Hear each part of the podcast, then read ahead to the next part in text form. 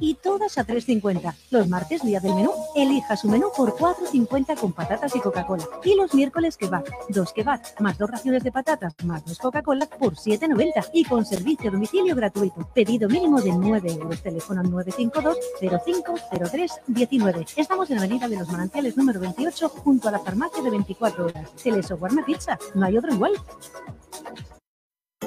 Alquiler y venta de autocaravanas Rivera con más de 40 años de experiencia en el sector empresarial.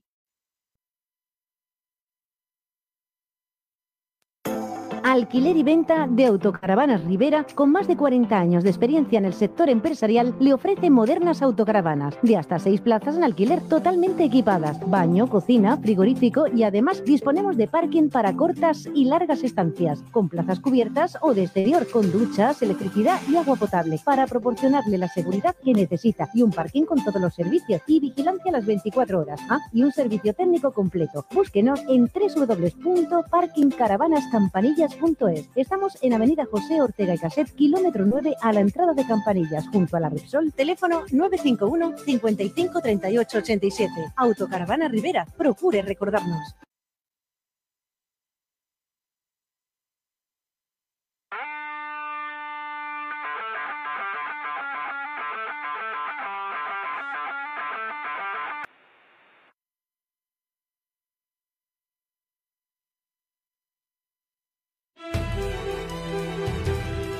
La quiere chupar Diori.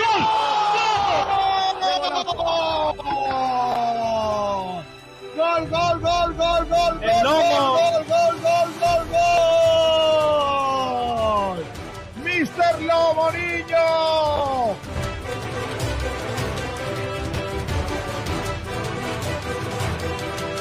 Nosotros tenemos que jugar pues, con ese compromiso, con corazón, con cabeza y la otra C que, que lo diga el aficionado y esa es la, es la clave.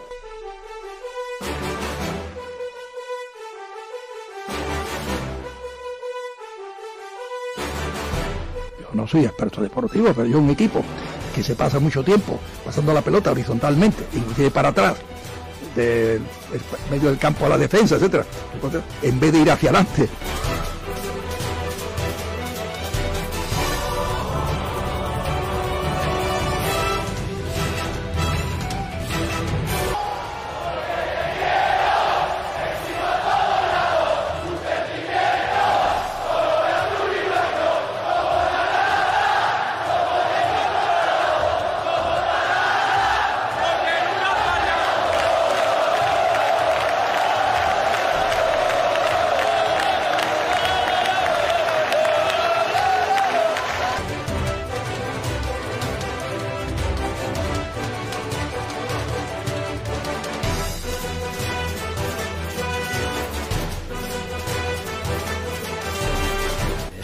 Aquí es diferente, porque al final muchas veces la, fel- la felicidad no está en cosas ni en sitios, está en momentos.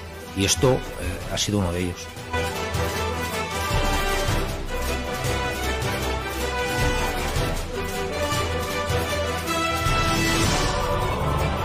Hola, hola, ¿qué tal todos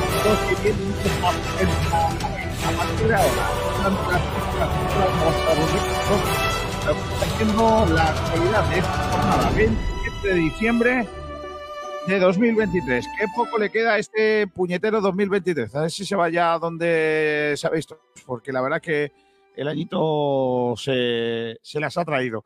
El Málaga de Fútbol que aguarda con impaciencia el retorno a la competición o el malaguismo más que el Málaga probablemente, si tenemos en cuenta que el, eh, el- el Málaga ha vuelto a los entrenamientos en el día de hoy.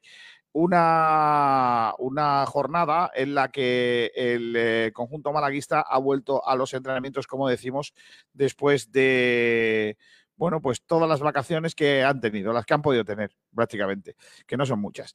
El eh, conjunto blanqueazul que ha vuelto con una novedad, el retorno a los entrenamientos de Sangali y como en el chiste, la buena y la mala. La mala es que no ha entrenado Dioni.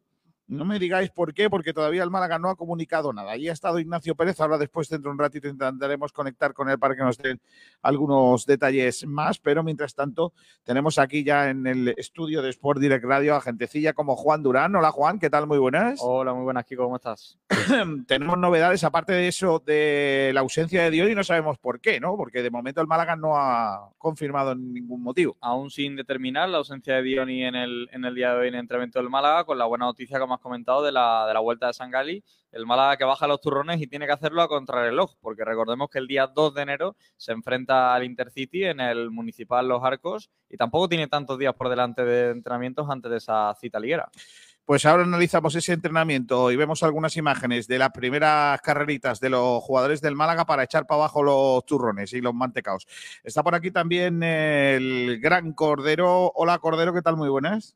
Hola Kiko, ¿qué tal? Buenas tardes. Cordero que lleva un par de días dándole fuerte y flojo a la calculadora porque nos trae un tema chulo que vamos a tratar en nuestro programa de, hoy. Está también por aquí el gran Pablo Gil. Hola Pablo, ¿qué tal? Muy buenas. Desde los estudios centrales de Sport Direct Radio en Estepona, Cortilandia. Se llama perfectamente.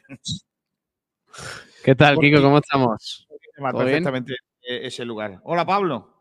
Hola, hola, hola. Hola, ¿qué tal? ¿Cómo estamos? ¿Todo bien? Bueno, pues hemos estado mejor, para que no vamos a engañar.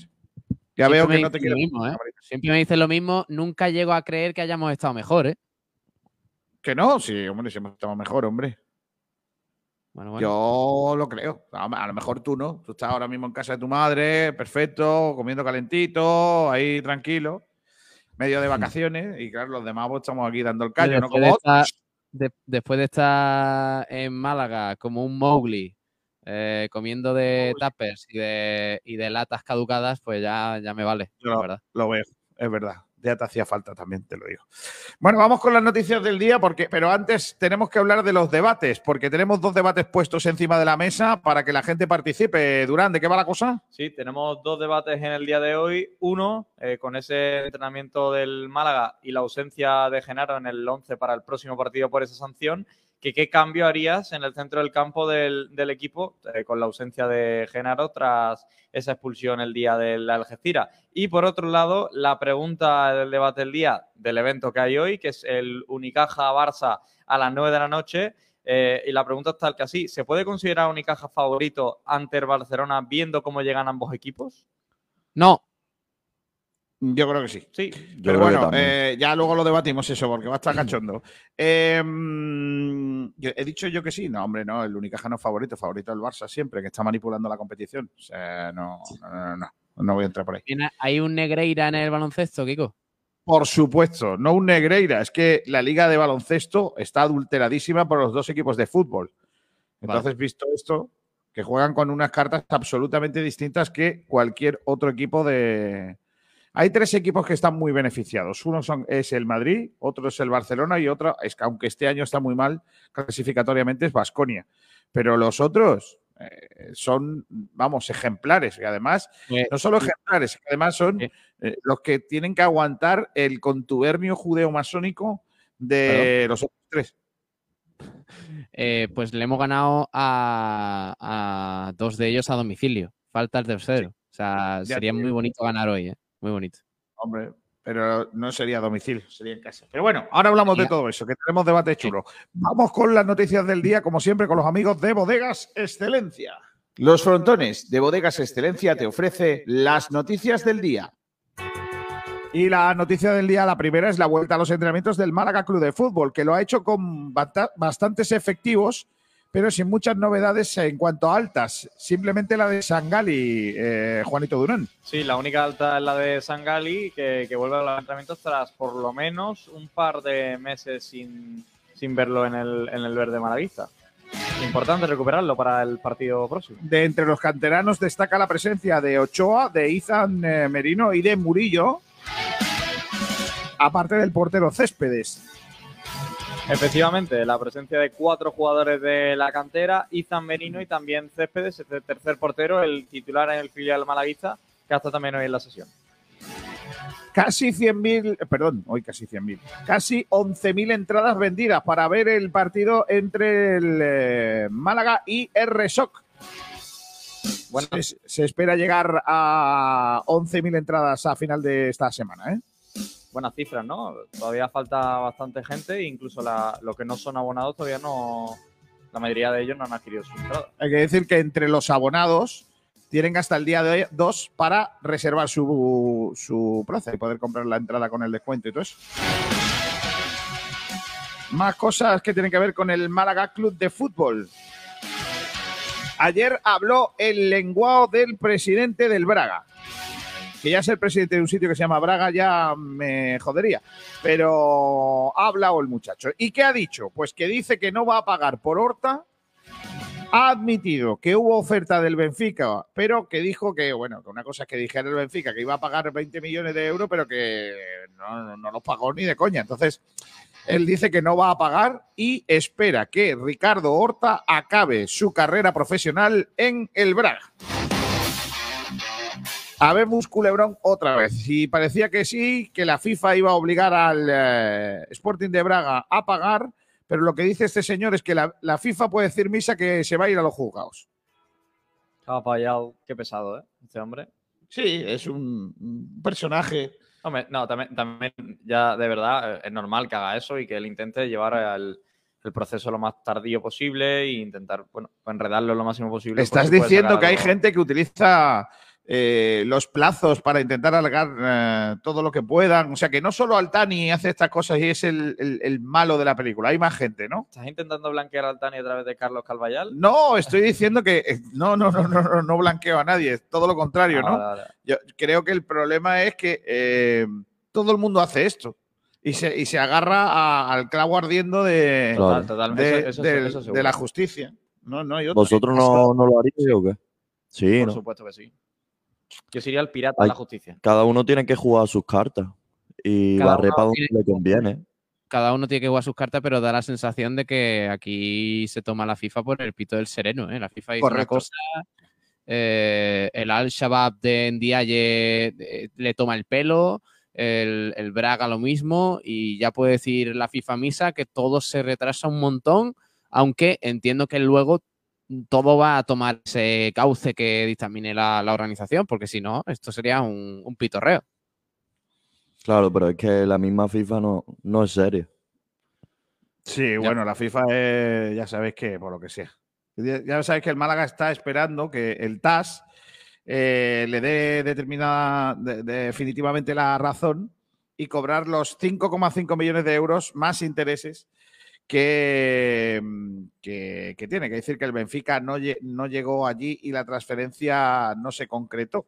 Eh, lo que va a pasar con el Málaga puede ser que el Sporting de Braga pueda tener que pagar un dinero determinado, pero entendemos que tenemos la razón de nuestro lado. Esperamos, a ver, creo que no tendremos que pagar. Y el Braga pagó cero por Ricardo Horta y, obviamente, si alguna vez tiene que pagar, Ricardo Horta será el 100% del Braga. Pues esto es lo que, lo que ha dicho este, este muchacho.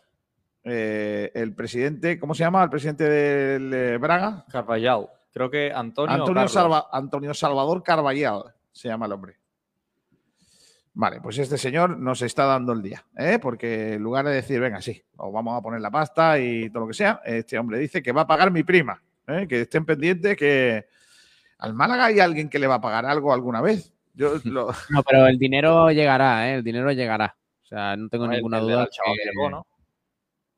Claro. Pero ¿cuánto Sí, sí. lleva ya este tema? Un par de años, ¿no? Por lo menos. desde que nació Horta. Ya Horta cuando nació dijo, la madre le dijeron, tiene usted un, jue- un, un hombre del juzgado.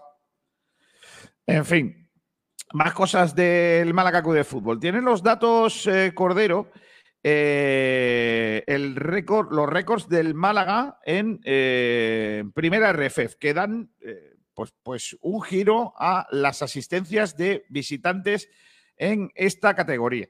Se trata de el mayor número de desplazamientos que se conocen en esta competición desde que se crease.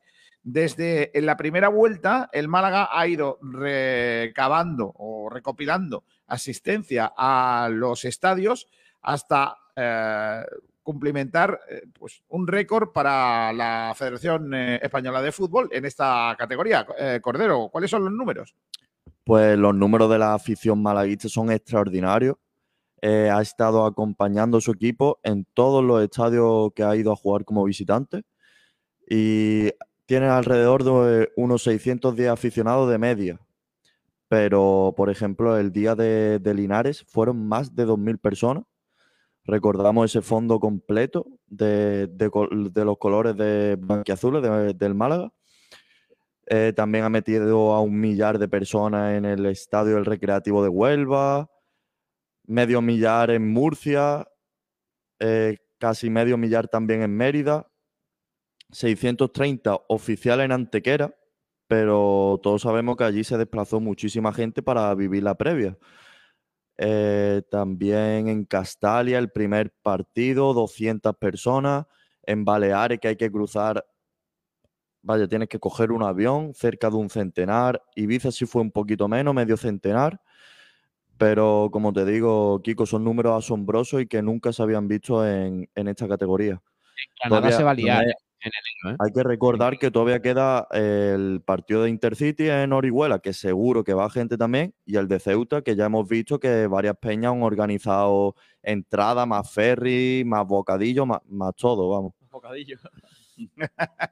Lo veo bien. Eh, la, verdad que eh, to- se habla mucho eh, de lo que viene, que es eh, el, el partido contra Granada, con- en, en Granada, contra el Recreativo de Granada, porque eh, hay que decir que si el Granada acepta eh, el, el- el que se juegue en eh, los Cármenes, es que estaríamos hablando de que eso puede ser una cosa de locos. Eso puede ser está- un récord. Es que la gente está volcadísima con, con ese tema, ¿eh?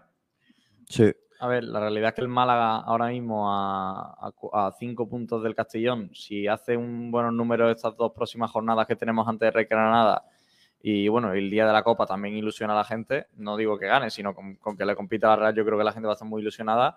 Y imagínate que el Málaga va a tiro de tres eh, del líder en, Granada, pues yo creo que eso puede liar allí la, Mundial. Dependemos de que, el, de que el Granada abra el, el nuevo Los Cármenes, que no es seguro todavía, que yo creo que yo siendo directivo del Granada no lo haría, y luego si queréis explico por qué, y que a lo mejor mandan 100 entradas en la ciudad deportiva. O sea que dentro de, de todo ello tampoco hay que hacerse falsas ilusiones. Pero ¿tú crees, que, tú, tú crees que de verdad el Granada, si tú fueses presidente del Granada o el directivo del Granada, tú dirías que no a, a- a la- una presen- a abrir el- eh, los Cármenes? Sí. ¿En serio? ¿Por sí, qué? porque creo que, que no beneficia deportivamente a Granada. Pero sí económicamente. Y que al final pensar que el Granada, el, Granada oye, yo estoy, eh, para que se entienda, eh, yo, yo soy el que más quiere que se abra el nuevo Los Cármenes y que haya allí, si caben 16.000 malaguistas, que haya 19.000. Pero el Granada hay que pensar que por parte, viéndolo de su perspectiva, es el máximo competidor del Málaga en Andalucía, porque si por un lado está el Sevilla Betis, por otro lado está el Granada Málaga, y eso es una realidad, y es, es su máximo competidor para crecer dentro del círculo y para hacer gente de Andalucía más eh, del Granada que del Málaga, y el Málaga es su máximo competidor. Entonces, una forma de, de- no de desprestigiar, pero de hacer más grande al Málaga es dándole entrada a las que quieran los Cármenes, porque sabe que te van a hacer algo que no ha hecho nadie. Porque que vayan, el si abren los Cármenes, ¿cuántos suponemos malaguistas que pueden ir? ¿4.000, 5.000, 6.000, 7.000, dependiendo de, Sí, del- pero, de la ilusión que haya? dinero- y eso es, y eso es una bajada de prestigio para Granada. Y ese dinero, mm, ¿qué te parece? ¿Te parece poco para el Granada? 100.000 euros, por lo menos. ¿eh? Mm, Hombre, es que, es que además a al Granada, si al vamos Granada, 100.000 personas, a lo que es el club, el filial le importa un comino. O sea, No al creo. Granada, el recreativo Granada le importa nada. O sea, si No lo con, con lo que tienen en el primer equipo, como para estar pensando en, en el Filial. Y la de Granada ha sido la máxima fuente de ingresos de Granada este año. Recordemos que la Sí, venta más que- importante de Granada este año ha sido Samu Sí. que venía directamente del filial, sin jugar un partido por Pero el que en segunda RF, que si el equipo desciende a segunda RF no le va a pasar nada, Juan.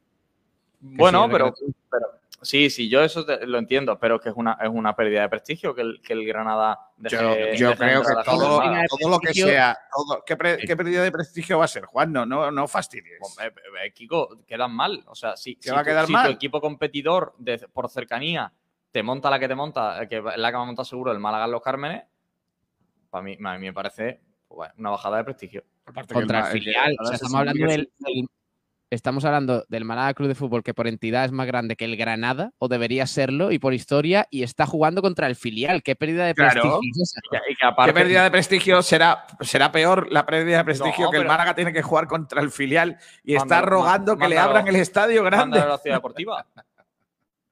Ya me parece, Juan, me se parece ha que- jugado que el aquí recreativo- estamos hablando en cosas serias, perdona Pablo. Aquí estamos Sí. hablando seria, de cosas serias, estamos hablando de empresas y el Granada sabe que lo mejor para él es abrir el estadio y ya está, tío. Va a ganar una pasta que de la otra manera no va a ganarla. Al, al Granada, Además- ¿qué más queda que, que le gane al Málaga o no le gana eh, su filial? Si además los filiales estarán fritos por jugar en su estadio.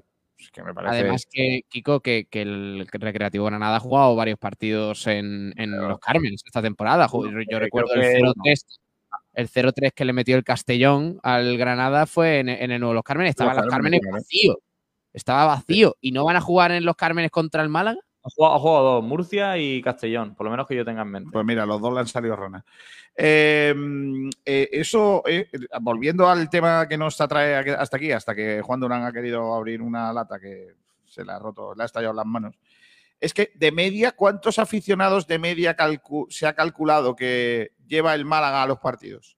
Unos 600 de medio como visitante, alrededor de unos 600. Te sale un poquito más, ¿no? 610. ¿no? Más o menos. 610, sí, exactamente, pero esto es aproximado, exactamente no se sabe la, la gente que va a los estadios, pero bueno, En algo España, aproximado. En España, que no somos muy dados a esto, más que nada porque somos estúpidos y, y la mayoría de los equipos se llevan mal con el de al lado. Y porque los precios son lamentables. porque los precios son lamentables, eh, en España, eh, llevar 610 espectadores de media a un campo, ya os digo yo que es una cifra muy elevada.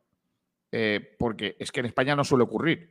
O sea, seis- 610 personas en un estadio son, si cada autobús tiene 54 plazas, hacer un cálculo. ¿Cuántos autobuses menea el Málaga para ir a un partido? Teniendo en cuenta que en esta media baja mucho porque hemos tenido que viajar a las islas un par de veces. Dos veces, a Ibiza y, a, y a Balear- a la- al campo del Estadio Balear. Con, con lo cual, pues eso baja bastante la posibilidad de, lógicamente, viajar. Eh, eso eh, const- eh, contrasta mucho con, con los datos que ayer se publicaban de los aficionados que mueven los equipos de la Bundesliga. Eh, en la Bundesliga, eh, el Unión Berlín eh, mueve 2.714 aficionados de media que es el equipo de, de los de primera y segunda división alemanas eh, que menos gente mueve. Pero es que tenemos al Schalke 04, que está en segunda división, que mueve 6.067 de media. El Buah. Bayern de Múnich, 5.800. Eh, el, el Werder Bremen, eh, eh, que, que- que también mueve a, a más de 5.000. El Borussia de Dortmund, 4.900. Eh, estamos hablando de, de unos, unas cifras espectaculares y aquí estamos alucinando con que un equipo de primera RFF mueva 610.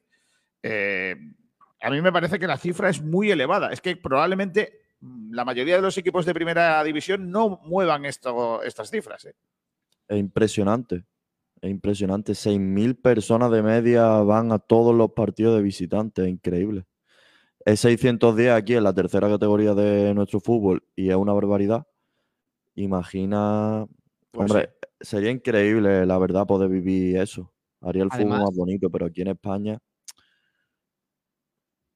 Sí, sí, no, digo que, que Kiko, eh, eh, además que mm, tengo la sensación, y esto me parece algo precioso, de que mientras que algunos aficionados de otros equipos y demás, el, el viaje, bueno, pues es un poco costoso, no solo por el dinero, sino por, por el viaje que hay que hacer, las horas, los días, porque a lo mejor te plantas un partido domingo por la tarde, el lunes tienes que trabajar y todo esto, y sin embargo, la gente está como loca por viajar eh, por viajar, por pasárselo bien, por hacer la previa, por eh, dos horas antes de estar tomándote algo en el bar de al lado del estadio, eh, por juntarte con la afición, por cantar dentro del autobús. Bajaban la temporada pasada de, estadios como Lugo, no sé qué, o, Vitoria, y, y daba la sensación de que, de que la gente, a pesar de tener a lo mejor 10 horas de viaje, pues estaba feliz. Y da igual lo que hubiera hecho el Málaga. El, el- el objetivo era acompañar al equipo. Pero el malaguismo es una afición que disfruta mucho de los desplazamientos, mientras que hay otras que a lo mejor lo hacen de manera puntual en algún momento de la temporada para ayudar al equipo y para impulsarlo un poco, pero como un esfuerzo. Sin embargo, al malaguismo parece que eso no le, no le está costando y, y lo, lo llevamos viendo desde el principio de la temporada. Mientras que en otros deportes, en la NBA, por ejemplo, incluso en el Unicaja, decíamos al principio, parece que durante el principio de la temporada la gente le falta como un poquito de ambición, ¿no? De decir, estos partidos no importan tanto. No, no, al malaguismo le importa desde el primero en Castellón, pasando por Linarejos, Huelva y, y cualquiera. O sea, es que me parece flipante. Pues sí, bueno, pues eh, interesante los datos que ha sacado Cordero. Nuestro mayor desplazamiento a Linares, ¿no? Hemos quedado. A Linares más de 2.000 personas. Madre del amor hermoso. O sea, en Linares habríamos cumplimentado más o menos lo mismo que, que los equipos, los que menos los que menos se mueven en Alemania, ¿no? Sí, por ejemplo, el Unión de Berlín mete de media 2.700. Madre mía. Me parece una, una barbaridad. En fin. eh, que voy a ir con más noticias del día. Eh, ah, por cierto, esta noticia luego la, la podéis leer en sportdirectradio.es. ¿eh? Se la, se ha currado Corderito que tiene unos números muy chulos. Eh, hoy, a las 21 horas, Carricoche. Esta noche, Carricoche. Unicaja, Barcelona. Por cierto, que el Unicaja ha anunciado que a partir de las 7 de la tarde habrá reparto de regalos. Último día de la gran canasta solidaria y de los peluches contra el cáncer. Habrá recogida de alimentos para, eh, para, para los más necesitados en la fanzón del Unicaja Banco, hoy en la previa del partido ante el Fútbol Club Barcelona, que es nuestro rival de, de- hoy. ¿Qué necesitamos? La victoria. Madre del amor hermoso. ¿Cómo, cómo- cómo me pone cachondo Pablo que hoy el, Málaga- el Unicaja pueda ganarle al Barça? ¿eh? Hombre, sería, Kiko, además de a nivel clasificatorio, un golpe sobre la mesa para, para darle un golpetazo al Barça muy importante, porque te pondrías tres victorias por encima del Barcelona. Eh, en solitario, el Unicaja en la segunda posición, en la que ya se encuentra, pero se reafirmaría ahí por detrás del Real Madrid. Pero es que aparte, eh, sería poético y maravilloso cerrar el, el 2023, que ha sido uno de los mejores años en la historia del club. eh, cerrarlo con una victoria ante los tuyos, porque va a haber, va a haber eh, llenazo, va a haber más de 10.000 personas hoy en el Martín Carpena a partir de las 9 de la noche y ganarle a un equipo como, como el Barcelona, ¿no? que además se nos ha cruzado tantas veces a lo largo de este 2023, en los cuartos de final de la Copa del Rey, en la semifinal de la Liga Endesa que nos eliminó y en tantos partidos que han sido la verdad es que momentos muy, muy mágicos para el Unicaja. Entonces, ganar hoy es muy importante, no solo a nivel clasificatorio, sino también para mantener la fantástica dinámica del Unicaja en Liga Andesa. Son 12, creo que eran 12 victorias contando la de UCAM Murcia consecutivas en Liga Andesa. Si hoy Unicaja gana al Barcelona, rompería su récord, Kiko, de victorias consecutivas en, en ACB y por tanto, pues eh, ya te digo, eh, le pegaría un guantazo importante al Barcelona de, de Grimau. Eh, pues sí, la verdad que vamos a ver, y sobre todo yo creo que si el Barça de Grimau pierde con Unicaja, ojo a Grimau, ¿eh? Ojo a Roger Grimau, Sí, sí. que si era un tipo lamentable cuando jugaba, imagínate de entrenador, ya me cae fatal. Eh, luego hablamos de, de ese partido. Algunos detalles más de Unicaja. Es que eh, ayer estuvieron los jugadores de, de Unicaja visitando a Sport Direct Radio, 24 horas de deporte para Málaga. deporte. ahora lo digo. Ya está. Tengo miedo. Gracias. Eh, tengo miedo para el partido de esta noche, efectivamente. Eh, más eh, cosas que ayer los jugadores de Unicaja visitaron el Hospital Quirón Salud a los niños del hospital haciendo una, una, una jornada muy bonita. Y se están haciendo cálculos para una cosa que ya sabes que yo tengo en cabeza todo el año. Que es cuando juega el Málaga y coincide el Unicaja. Hombre, Atención. Coinciden en la segunda vuelta de la temporada el Unicaja Real Madrid Málaga Intercity, el Unicaja Basconia Málaga Murcia y el Unicaja UCAM Murcia Málaga Mérida. Son los únicos tres partidos eh, las únicas tres jornadas, mejor dicho, en donde Unicaja y el Málaga juegan el mismo, el mismo día. Si no hay cambio de última en ACB, donde, sobre todo cuando juega el Madrid y Vasconia, los equipos eh, que juegan Euroliga, a veces hay cambios. Pero si no, solo co- coincidirán en tres ocasiones: Unicaja Real Madrid, Málaga Intercity, Unicaja Vasconia, Málaga Murcia y Unicaja Murcia, Málaga Mérida. Esos son los únicos. Pues sí. Me gusta, porque así Sabatel no puede hacer la previa. Y a- al, final, al final va alguien serio a hacer la, la previa al estadio de la Rosaleda y Sabatel va al baloncesto, que es lo suyo. Mm, otra cuestión más en cuanto a deporte en el día de hoy, quedaros con un nombre. El nombre del día es el de Ana Moncada, que eh, tiene desde este mes de enero la posibilidad de sacar el billete para los Juegos Olímpicos y ser otra malagueña más en los Juegos Olímpicos. Concretamente, tiene tres oportunidades. ¿Y Ana Moncada en qué puede ir a los Juegos Olímpicos?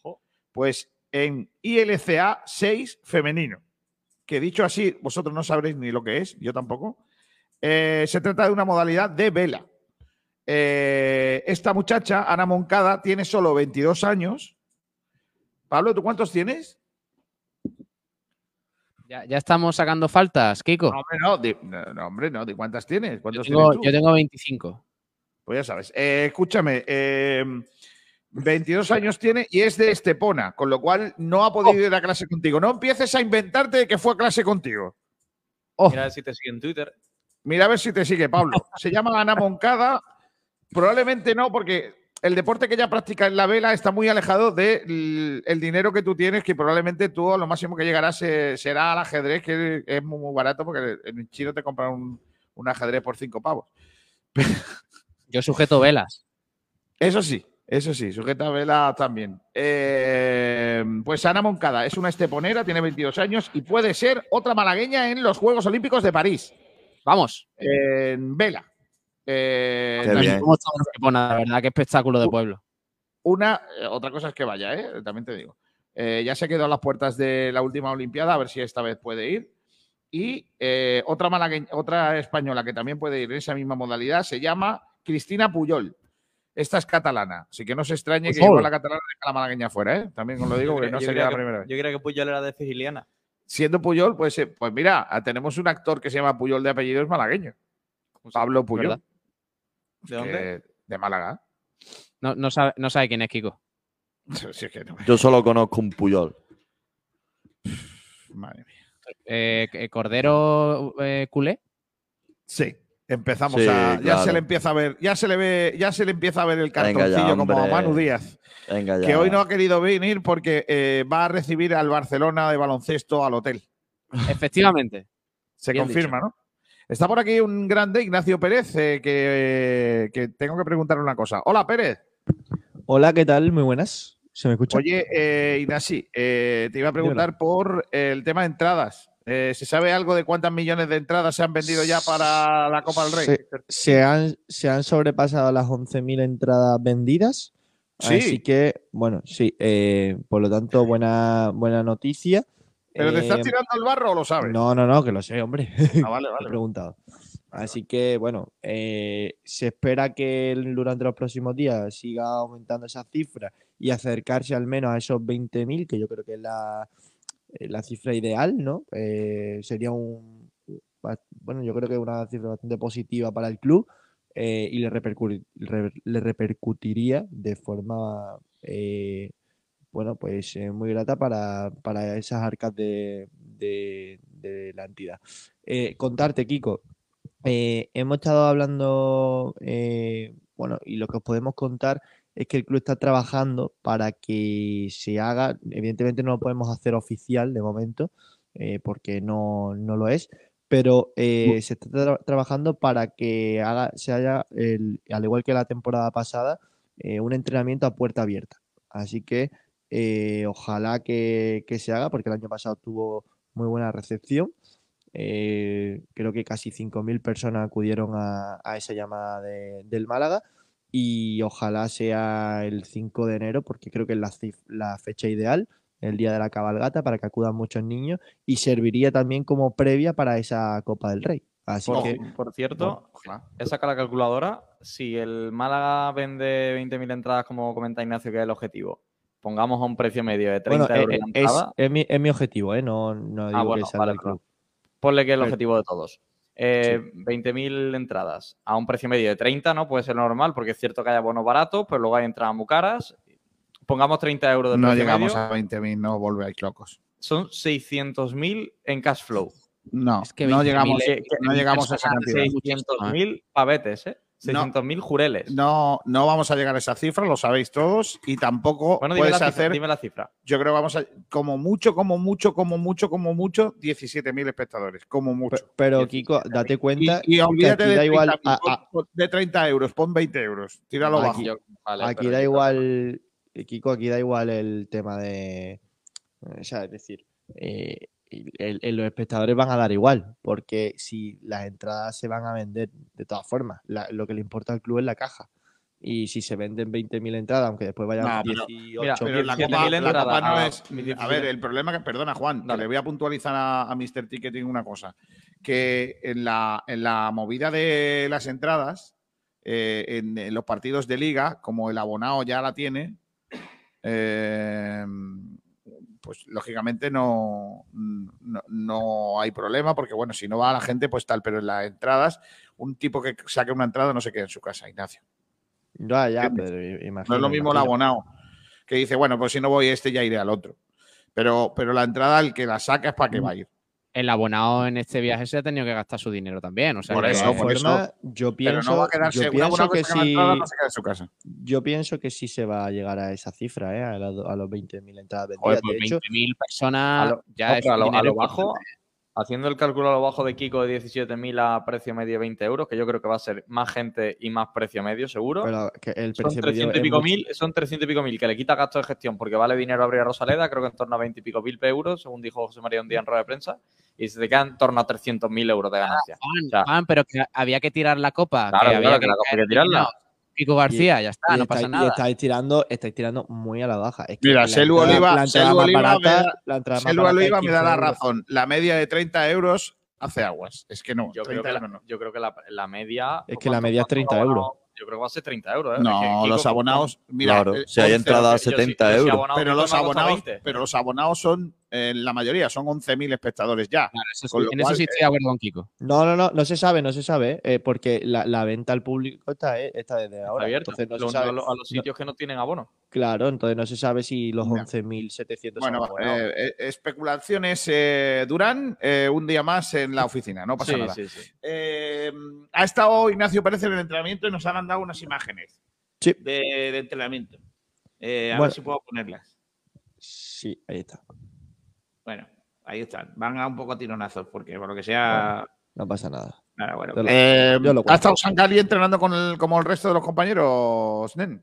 Exactamente, el entrenamiento ha durado en torno a poco más de una hora, ha sido un entrenamiento suave, hay que recordar que venía el equipo de estar una semana eh, de vacaciones y en esta vuelta, bueno, pues eh, la gran noticia de Sangali que vuelve eh, con el grupo, ha hecho el entrenamiento completo. Eh, comentaros también la nota positiva, eh, que al final del entreno hemos podido ver a Juan de y a Manu Molina eh, ya tocando césped, haciendo evidentemente trabajo eh, al margen del grupo, pero tocando ya balón y, y parece que su vuelta podría estar más cercana. Son los dos jugadores yo creo que están más cerca de volver. Como ausencia la de Dioni, aunque hay que recalcar que todavía el club no nos ha podido confirmar, eh, pero parece que, es por motivos personales. Eh, y al resto, bueno, pues 17 jugadores profesionales, eh, tres, eh, perdón, eh, 20 jugadores sobre el césped, 17 de campo y tres porteros. Y del jugadores del filial han estado Aaron Ochoa, Murillo, que se le sigue contando como, como jugador del filial, Céspedes, del portero, y e Merino. Así que, bueno, de Juanpe, por supuesto, Aitán, eh, Ramón, esos jugadores siguen en el gimnasio haciendo, bueno, pues sus tareas de recuperación. Pues sí, esa es la última hora que Ignacio Pérez está por ahí. He visto por ahí imágenes de muy buen rollito entre los jugadores y el cuerpo técnico, Sergio Pellicer riendo, etcétera, etcétera, ¿eh? Sí, sí, sí, muy buen rollo en esta vuelta y, y nada, pues es que yo creo que cuando, cuando va este tipo de cosas te das cuenta que, que no es un tópico, o sea, que es que este grupo eh, ha hecho muy buenas migas desde el principio, eh, todos hacen bromas con todos, yo he visto a eh, Kevin eh, reírle, a, ir, detrás de, de Alfonso Herrero a, a gastarle una broma, eh, Izan con, con Gabilondo, o sea, aquí no hay gallitos. Y yo Porque creo no que... Porque Dioni ¿Y por qué no estaba Dioni? Dio- No, no, Dioni es el, es el, el Con todo de el otro broma. día, con todo el otro día en una entrevista a, a los compañeros, creo que de Málaga hoy, que, mm, que, el, que al muchacho, por lo que sea, le han eh, le hacen bromas continuamente. Que el otro día le echaron café en las botas. Sí. Bueno, Madre y, amor y- y cuando nos estábamos yendo, eh, un- no sé quién, ha habido un grupo ahí de 3-4 jugadores que, que se han ido al coche de uno y le han lanzado agua. O sea que son, son Por cierto, son hoy el segundo entrenador del Málaga, eh, Manuel Sánchez, va a dar una charla, una mesa redonda en el acto del Día de Entrenador, en la gala provincial del Día de Entrenador. Allí estaré por allí haciendo un poco de cortijeo. En la mesa redonda va a participar eh, con el título El papel del entrenador auxiliar en el cuerpo técnico. Jesús Cañadas Morcillo va a participar, eh, eh, iba a participar, pero no estaba, a estar Félix Ramírez, que ha sido el segundo de David Campaña en el palo, por ejemplo.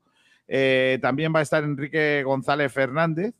Se va a hacer a partir de las 7 de la tarde en el Centro Asistencial San Juan de Dios en el camino Casa Bermeja 126. Luego nos lo va a contar el delegado de los entrenadores en Málaga, Sebastián eh, Cervantes, que va a estar con nosotros a partir de la una y media de, de la tarde. Eh, Ignacio Pérez, ¿alguna cosita más que me quieras contar del entrenamiento?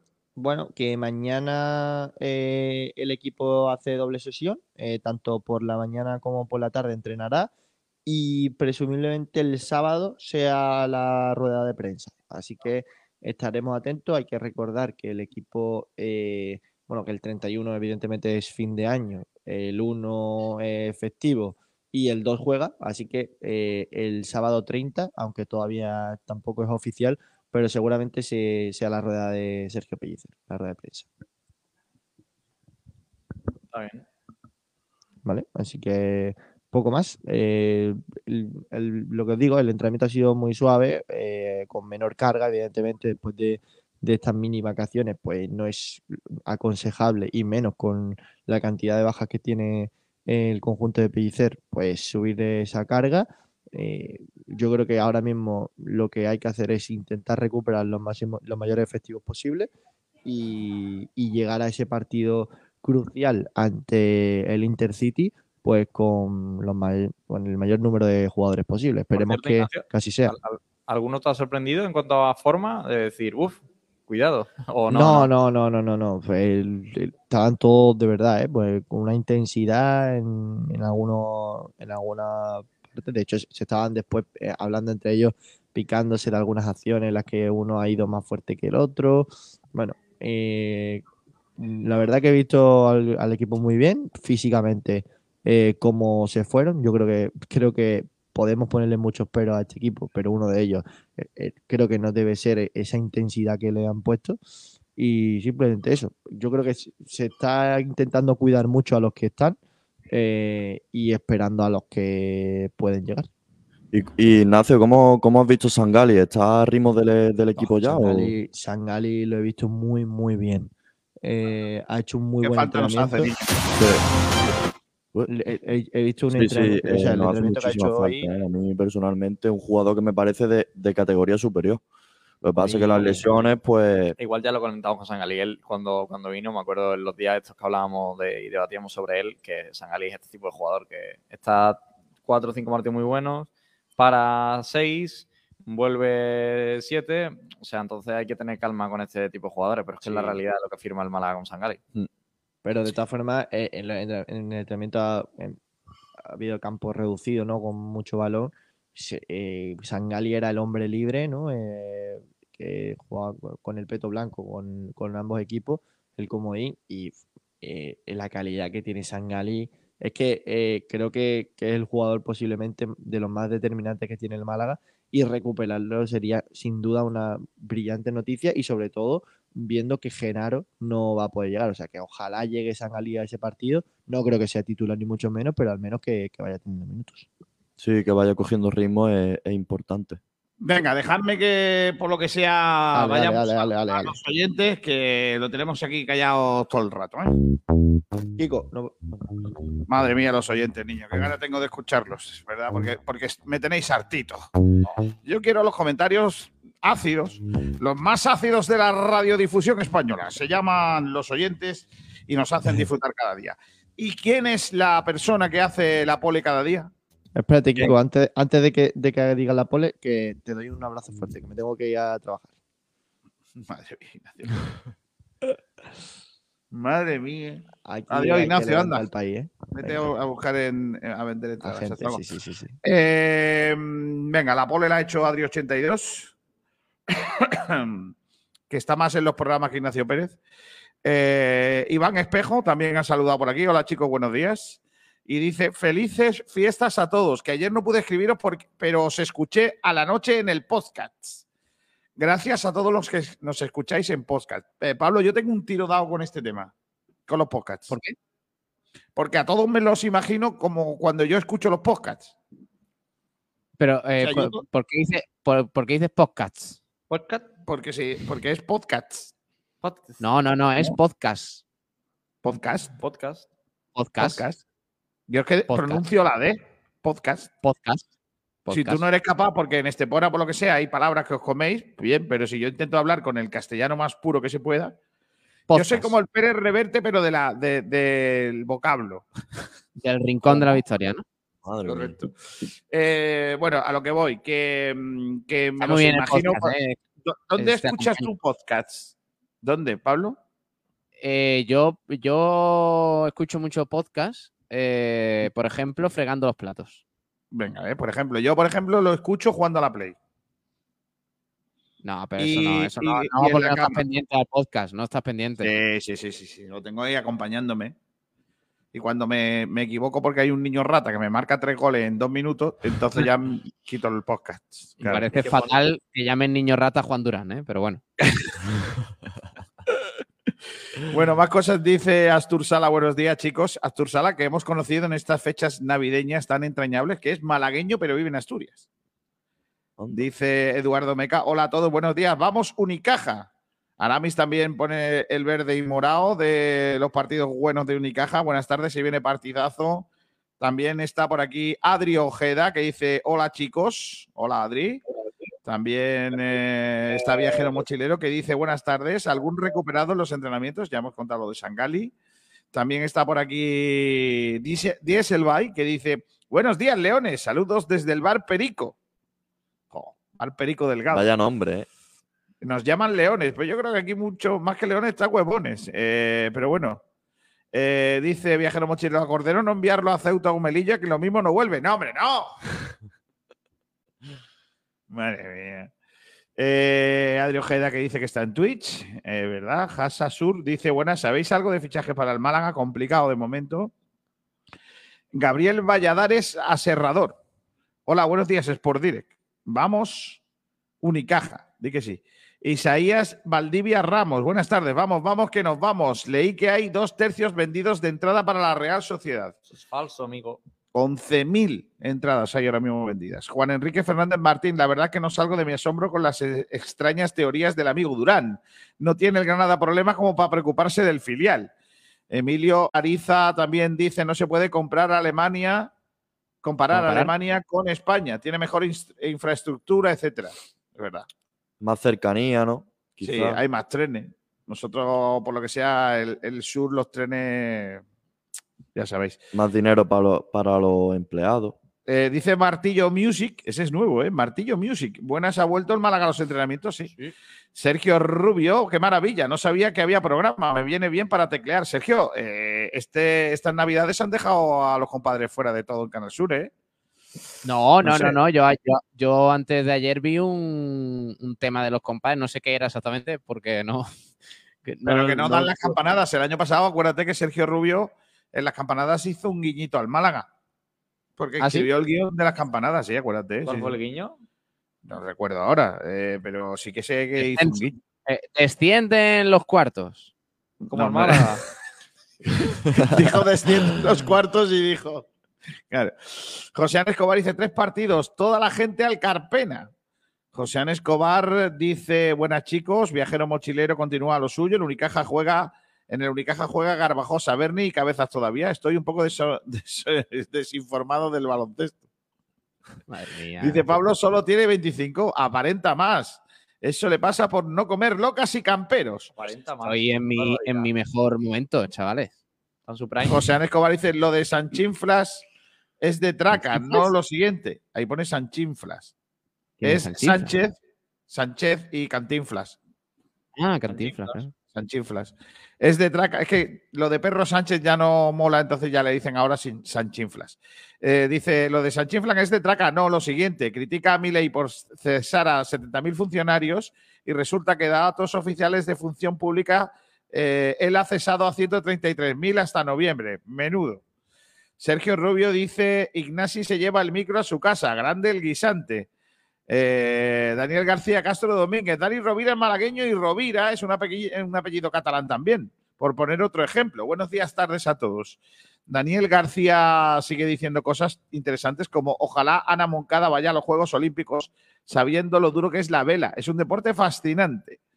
Eh, esto no lo he entendido. Sebas Plada Sánchez. Keta. ¿Qué es Si no fumas keta, no sé qué es keta. Keta- Ketamina. Juan, ¿qué es keta? Una Ket- droga. ketamina.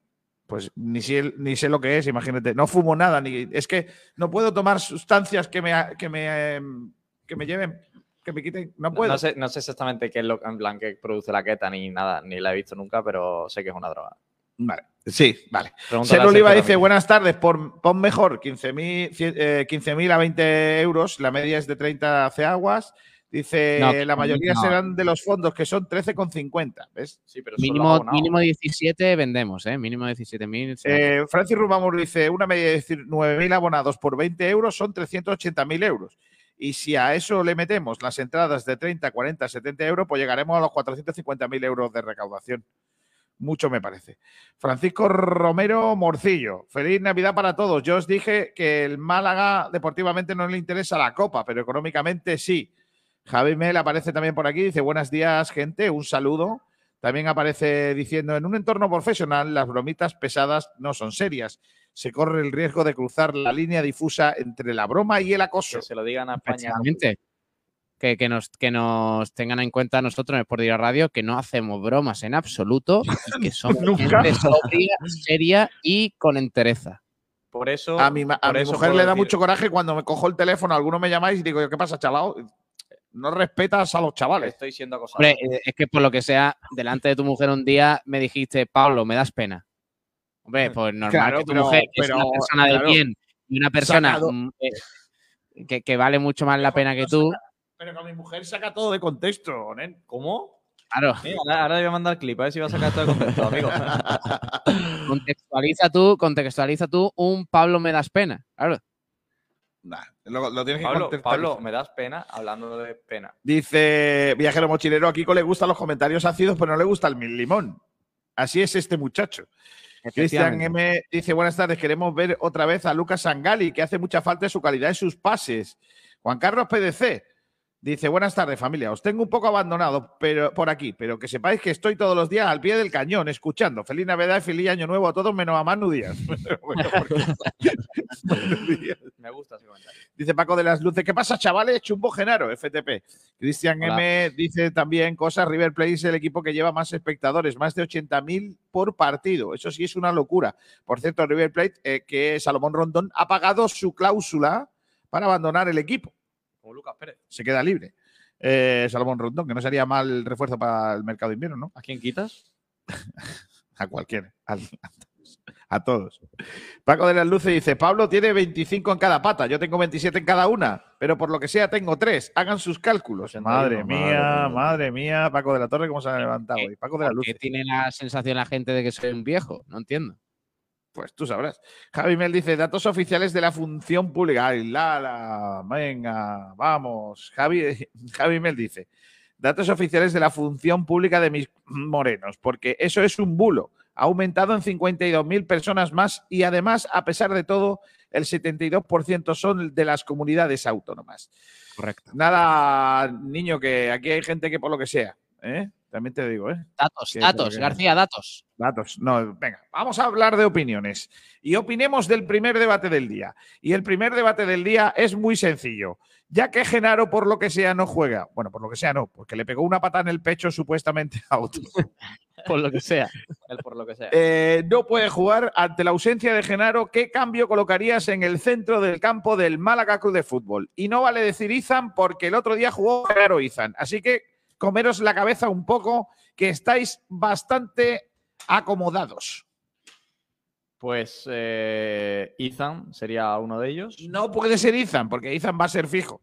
Vale, vale, pues bueno, estoy, estoy dando por hecho que Ethan es uno de ellos. Todavía no he expresado mi. No, no, no, no, de no, no, no. Yo te estoy diciendo que sustituyera a Genaro. ¿Qué harías? ¿Qué cambio harías? ¿Se puede hacer algún cambio? Es que estoy viendo la lista de lesionados supuesto. Málaga y ojo, ¿eh? Por supuesto. Dani Lorenzo, Izan Merino. 18 años en el centro del campo. Madre mía de media. Demasiado me parecen. no, a ver, Dani Lorenzo sí, pues va a ser la, la única opción. El Málaga va a tener que jugar 4-4-2, guste o no guste. A no Eh, ser, bueno, puede ser que llegue Sangali, es que No, no creo. No creo que No llegue. creo, no creo. ¿Va a jugar 90 minutos? Ni de coño. no, 90 minutos no, pero Por eso, por eso digo, yo creo que el, el Málaga lo que tiene que. Buah, pero espérate, que viene mejor. Que Dioni también está sancionado para el día de Intercity. Claro, es que Dioni no juega. Claro, cumple ciclo Dioni, entonces el Málaga lo que va a tener que jugar un 4-4-2 con Dani Lorenzo Izan en el centro del campo y arriba Roberto y. Dilo, Kiko. No, no, no va a jugar. No, no va a jugar No puedes, no, no puedes hacer un 11 sin dos delanteros y con tres centros. No, es que no va a jugar. Es que el. Málaga va a jugar con tres por dentro. ¿Pero qué tres? Izan Merino, Dani Lorenzo, La Rubia. Bueno, la rubia sí, pero la rubia es banda. Está en la banda. No, La Rubia.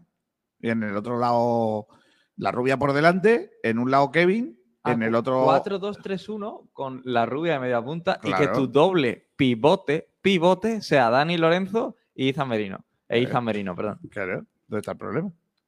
Hombre, porque defiende, defiende entre mi prima y la tuya. Eh, va a ser la defensa del Málaga. No, Izan Merino defensivo, tío. claro. Pues Izan Merino tiene, o sea, tiene fundamentos defensivos, pero no es un jugador Pero defensivo. que me dices, si, si, si Izan Merino puede jugar de central, Sí, sí, por supuesto. pues entonces. Pero que no te va a equilibrar el Málaga entero Izan Merino acompañado de Dani Lorenzo. Es imposible. Bueno, y si, si lo hace, estamos hablando de un espectacular jugador que creo que lo es, pero que todavía no está preparado para ello. Y que Izan Merino te aguante el centro del campo al lado de Dani Lorenzo, me parecería un paso bastante adelante del chaval. Que ojalá lo haga, ¿eh? pero por lo menos la duda la tengo. No va a quedar otra. El otro día el Málaga jugó con Izan Merino y con la rubia de centrocampista. Yo creo que es lo que. Yo creo que jugará Dani Lorenzo con, con la rubia y Izan, Morino, Izan Merino un- de pivote. Y a lo mejor da la oportunidad por banda a, Cordero. Ahora, que lo estoy pensando, yo creo que va a ser una especie de tribote.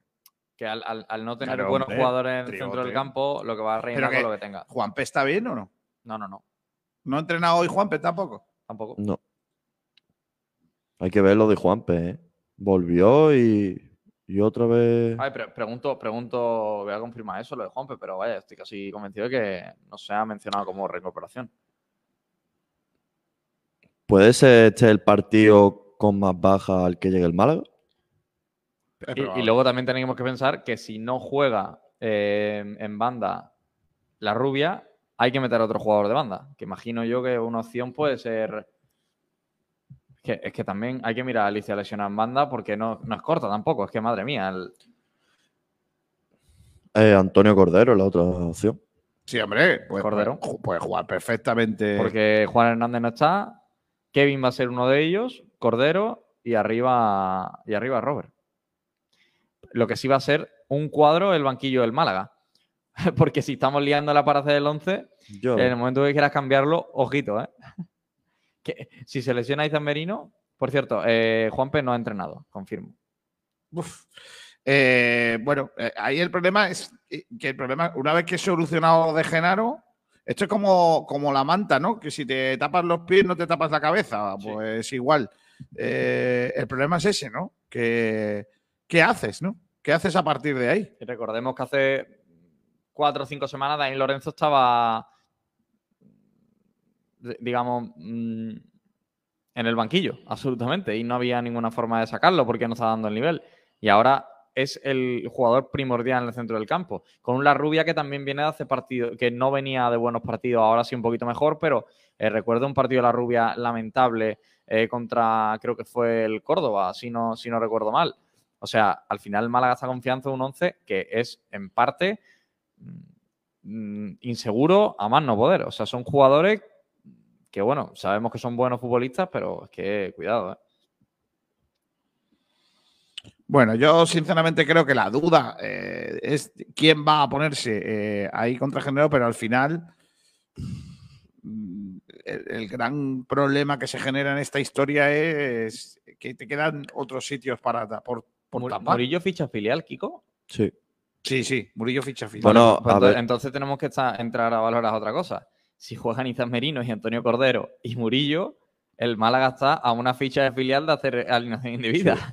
O sea, Sí, sí. vamos a ver. A lo mejor sí que juega con dos puntas y le da la oportunidad a Loren. Mm, Quizás para, para ver Para si poner puede. profesionales, ¿no? Claro. Para, para poner profesionales y para ver si puede contar para el equipo o buscarle una salida. Gracias que no soy pellicer, ¿eh? porque eh, la comida de cabeza que tiene que llevar el pobre No, hombre. no, eso está clarísimo. Que ahora mismo eh, Pellicer tiene que tener la cabeza eh, hecha, vamos, tiene que ser complicadísimo. ¿eh? Está chulo los campitos, ¿eh? Los campitos. Los campitos del viernes van a estar maravillosos. Es que no, no hay mucha opción porque Murillo va a jugar seguro por la lesión de, de Nelson. Eh, bueno, a ver, las otras opciones que no juegue Murillo, juegue Musa, que sí tiene ficha de primer equipo. Puede ser. Solo faltaba. Solo No. faltaba que tuviéramos que poner a un tío. Y que Murillo juegue la Copa. Pero es que Murillo está muy bien. Murillo está muy bien y yo creo que va a jugar. Mm, No sé, a ver qué Porque hace. creéis que no llega ninguno de los lesionados. Ni Sangali, ni. Sangali para el 2 no está. Sangali lo que tiene que estar es para coger 60 minutos el día de la Real. A lo mejor lo que sí está Sangali es para 20 minutos en, en, en Orihuela. Pero, pero igualmente es que, aparte de lo de Sangali, a mí lo que más me preocupa ahora mismo, después de que daba la clave, ha sido el tema de la ficha de filial. Porque si el Málaga seguro va a jugar con Cordero y con Izan porque no tiene otra cosa, ya tienes dos. Y, la y tener una tercera ficha en el campo es peligroso. Es más, creo que incluso puede llegar a jugar hasta con cuatro jugadores de ficha filial. El problema es que se lesiona un jugador, que salga uno del campo y ahí ya pueden recurrir a la alineación de vida o, o que te quedes sin efectivo. Es que si, si hay cuatro canteranos en el. Pongamos tres, porque cuatro es demasiado. Vamos a ponerle tres. Y sale un, un jugador profesional por un canterano, ahí hay un riesgo enorme. Ya estuvo el Málaga a punto de cometer alineación indebida ante el Algeciras. ¿eh? Sí. Pues tenemos un lío con eso, ¿eh? Habemos lío con eso y no sé. Bueno, recuerdo también había una norma no García, eh, recuerda el año aquel, que si un jugador de primer equipo salía del... Siempre tienes que tener siete jugadores como mínimo el primer equipo en el campo. Entonces, si el Málaga está jugando con cuatro canteranos y de repente uno de los del primer equipo le pega una patada y se sale del campo, si el Málaga en ese mom- el árbitro le dice quédate fuera porque tienen que asistirle y el Málaga se queda con 10 y 6 son jugadores de, de primer equipo, el Málaga le, eh, podrían recurrir a alineación de vida y sería partido perdido para el Málaga. O sea, que aparte del riesgo de, de tal, es si mínimamente un jugador tiene que ser atendido fuera del campo y es de primer equipo, ya el Málaga tiene el partido perdido. Pues veremos a ver. No me gusta cómo caza la perra, ni siquiera cómo se está poniendo la, la, la cosa, ¿no? La verdad que no, no termino de. de- Voy a, voy a recordar bajas para la gente, Kiko, que a lo mejor estamos dejando muchos nombres sin, sin decir. Haitam, Ramón, Juan de, Genaro, Juanpe, Nelson, Juan, Hernández, Manu Molina y Dioni. Y por parte del Intercity, solo uno, Paul Ruye. Y el Mala tiene 3, 6, 9. Bueno. ¿Has puesto Genaro y a Diori? Sí, ¿no? Sí, eh, los he mencionado. Pocas me parecen. ¿No? Sí, hombre, pocos son. Mira, aquí nos dan un ejemplo de 11 que lo flipas. ¿Que lo flipas o, o? Un 11 que lo flipas, sí, totalmente. Alfonso Herrero, Gabilondo, Musa, Galilea, Murillo. ¿Esto cómo sería? Murillo por izquierda. No. Ah, no, línea de tres. Musa, Musa No, ni, ni de coña. Izame un 5-2-3. No vamos a jugar con tres centrales. Vamos, yo creo que no. Y fíjate, pero igualmente en este 11 es que son tres jugadores de, de ficha filial. O sea, y luego los cambios van a ser todos jugadores de ficha filial. Vale, lo sea, que dice, eh, perdón, ha dado comunicación oficial del Málaga sobre lo de Dioni, que no, no ayuda en nada, por lo que sea. Porque dice que tiene un proceso vírico. Los no aptos físicamente son Juan de Ramón, Juanpe, Manu Molina, Nelson Monte y Juan Hernández, que avanzan en sus respectivos procesos de reparación. Eh, y ha realizado trabajo específico en las galerías interiores. Eh, la única noticia es el regreso a los entrenamientos de eh, Sangali, como hemos comentado anteriormente. Eh, un Sangali que podría ser, ¿por qué no? Alta para el encuentro. Otra cosa es que estemos para jugar o, esté para jugar más o menos. Pero lo de Sangali está ahí encima de, la mesa. Voy a leer oyentes, eh, querido Manu, Manu, ¿no? Juan Durán y Cordero. Eh, dice viajero mochilero por aquí. Manu Díaz es un becario estrella. Entre él y Sergio pueden animar cualquier fiesta. Las estrellas de esta radio, el dúo Culebras. El dúo culebras. Madre mía, qué culpa tendrá Sergio ahora en esto, ¿eh? Eh, Juan Enrique Fernández Martín nos dice que es la ketamina, que es un anestésico que normalmente se utiliza para anestesiar caballos y que hace unos años se mal utiliza como droga. Vale, pero ¿cuál es la finalidad? O sea, Eh, imagino que de- de- de- pues para anestesiar un caballo, el caballo tendrá que fliparlo. pues imagínate lo que lo flipa el yonki. del- pero si tú te metes ketamina, ¿qué te quedas? Dormido. A ver, lo busco. ¿No? O sea, tú te metes ke- ketamina y ¿Qué te pasa quedas dormido. Pues si vaya alegría, Te ¿no? metes ketamina. Depende cuándo. Se considera una droga depresora alucinógena que te hace sentir como rolón en el campo. Hostia, qué locura. Totalmente sin sangre, ¿eh? Madre mía. Dosis- según la dosis baja, puede ser Adrián González después de que te metan un gol. ¿Qué dices? No, hombre. Eh, no, borrachera, alcohol y pérdida de coordinación equilibrio, dificultad para andar, hablar, pensar, visión borrosa doble. O sea, todo lo que me pasa a mí sin meterme en nada, ¿no? Sí. Vale, está bien. Madre mía. Dice Cristian M. Dice: ¿y si ponemos a Murillo sustituyendo a Genaro por el regreso de Nelson Montes? Que Nelson Montes tampoco vuelve. Es que sí, se podría ser una solución, pero no. Daniel García de Castro Domínguez. Hace poco toqué un concierto en la catedral que vino el alcalde y no estaba de acuerdo con la alineación y los pases horizontales entre violonchelos y violas. Está bien. Dice por aquí José Antonio Gil. Juanpe no está. Juanpe no está. Eh, Chisto 95, Dani Lorenzo me parece demasiado mayor. Mejor Aaron Ochoa. Viajero Mocholero dice: el 11 puede ser muy, muy canterano. Dieselby, ¿sabéis si Ana Mena ha probado el tobogán? El de piojos. Luego lo preguntamos. Dice Viajero Mochilero, con tres fichas puede jugar, ya que la regla es que tiene que haber siete fichas del primer equipo. El problema es que echen a dos jugadores del primer equipo en una tangana. O sea, la- lo que yo me refería, viajero, era en la situación en la que el Málaga, pongamos, minuto 70, tiene que hacer cambios, no tiene jugador del primer equipo, cambia a dos del primer equipo por dos del filial y de repente eh, da la circunstancia que están siete jugadores del primer equipo y cuatro del filial. Y de repente le hacen a, a Galilea en el tobillo, tash, y se lo ponen como, como una bota. Tiene que salir fuera para que le echen refle. Por ese momento que sale fuera, el Málaga pasa a tener seis jugadores del primer equipo, cuatro del filial y el partido se daría por perdido. Bueno, no se daría por partido, se jugaría y tendría que denunciar el Bueno, equipo rival por que- alineación partido- indebida. partido perdido. Eh, lo que hay. Dice por aquí que lo flipas. Alfonso Herrero Gavilando Musa. Ah, bueno, que ya lo habías leído tú. Iván García dice: ¿Y si juegan con doble lateral Dani Sánchez y Víctor por izquierda? Sí, esa es una opción. Podría ser. Gran opción. Además que, que Pellicer ya ha probado. Y además le gusta, que es lo peor. Sí, sí, es lo peor, pero es que no queda otra, en verdad. Di- dice también por aquí Viajero Mochilero: si la gente se anestesia con. Ojo, eh, que está buena, ¿eh? Si la gente se anestesia con caballo y el caballo usa ketamina, ¿la gente cuando se mete caballo se mete ketamina? Ya mirar, ¿ketamina es caballo? Madre mía. Cristian M dice, Kiko, Pablo puede ser tu hijo y el mío, claro. No, el mío no. Que lo flipa.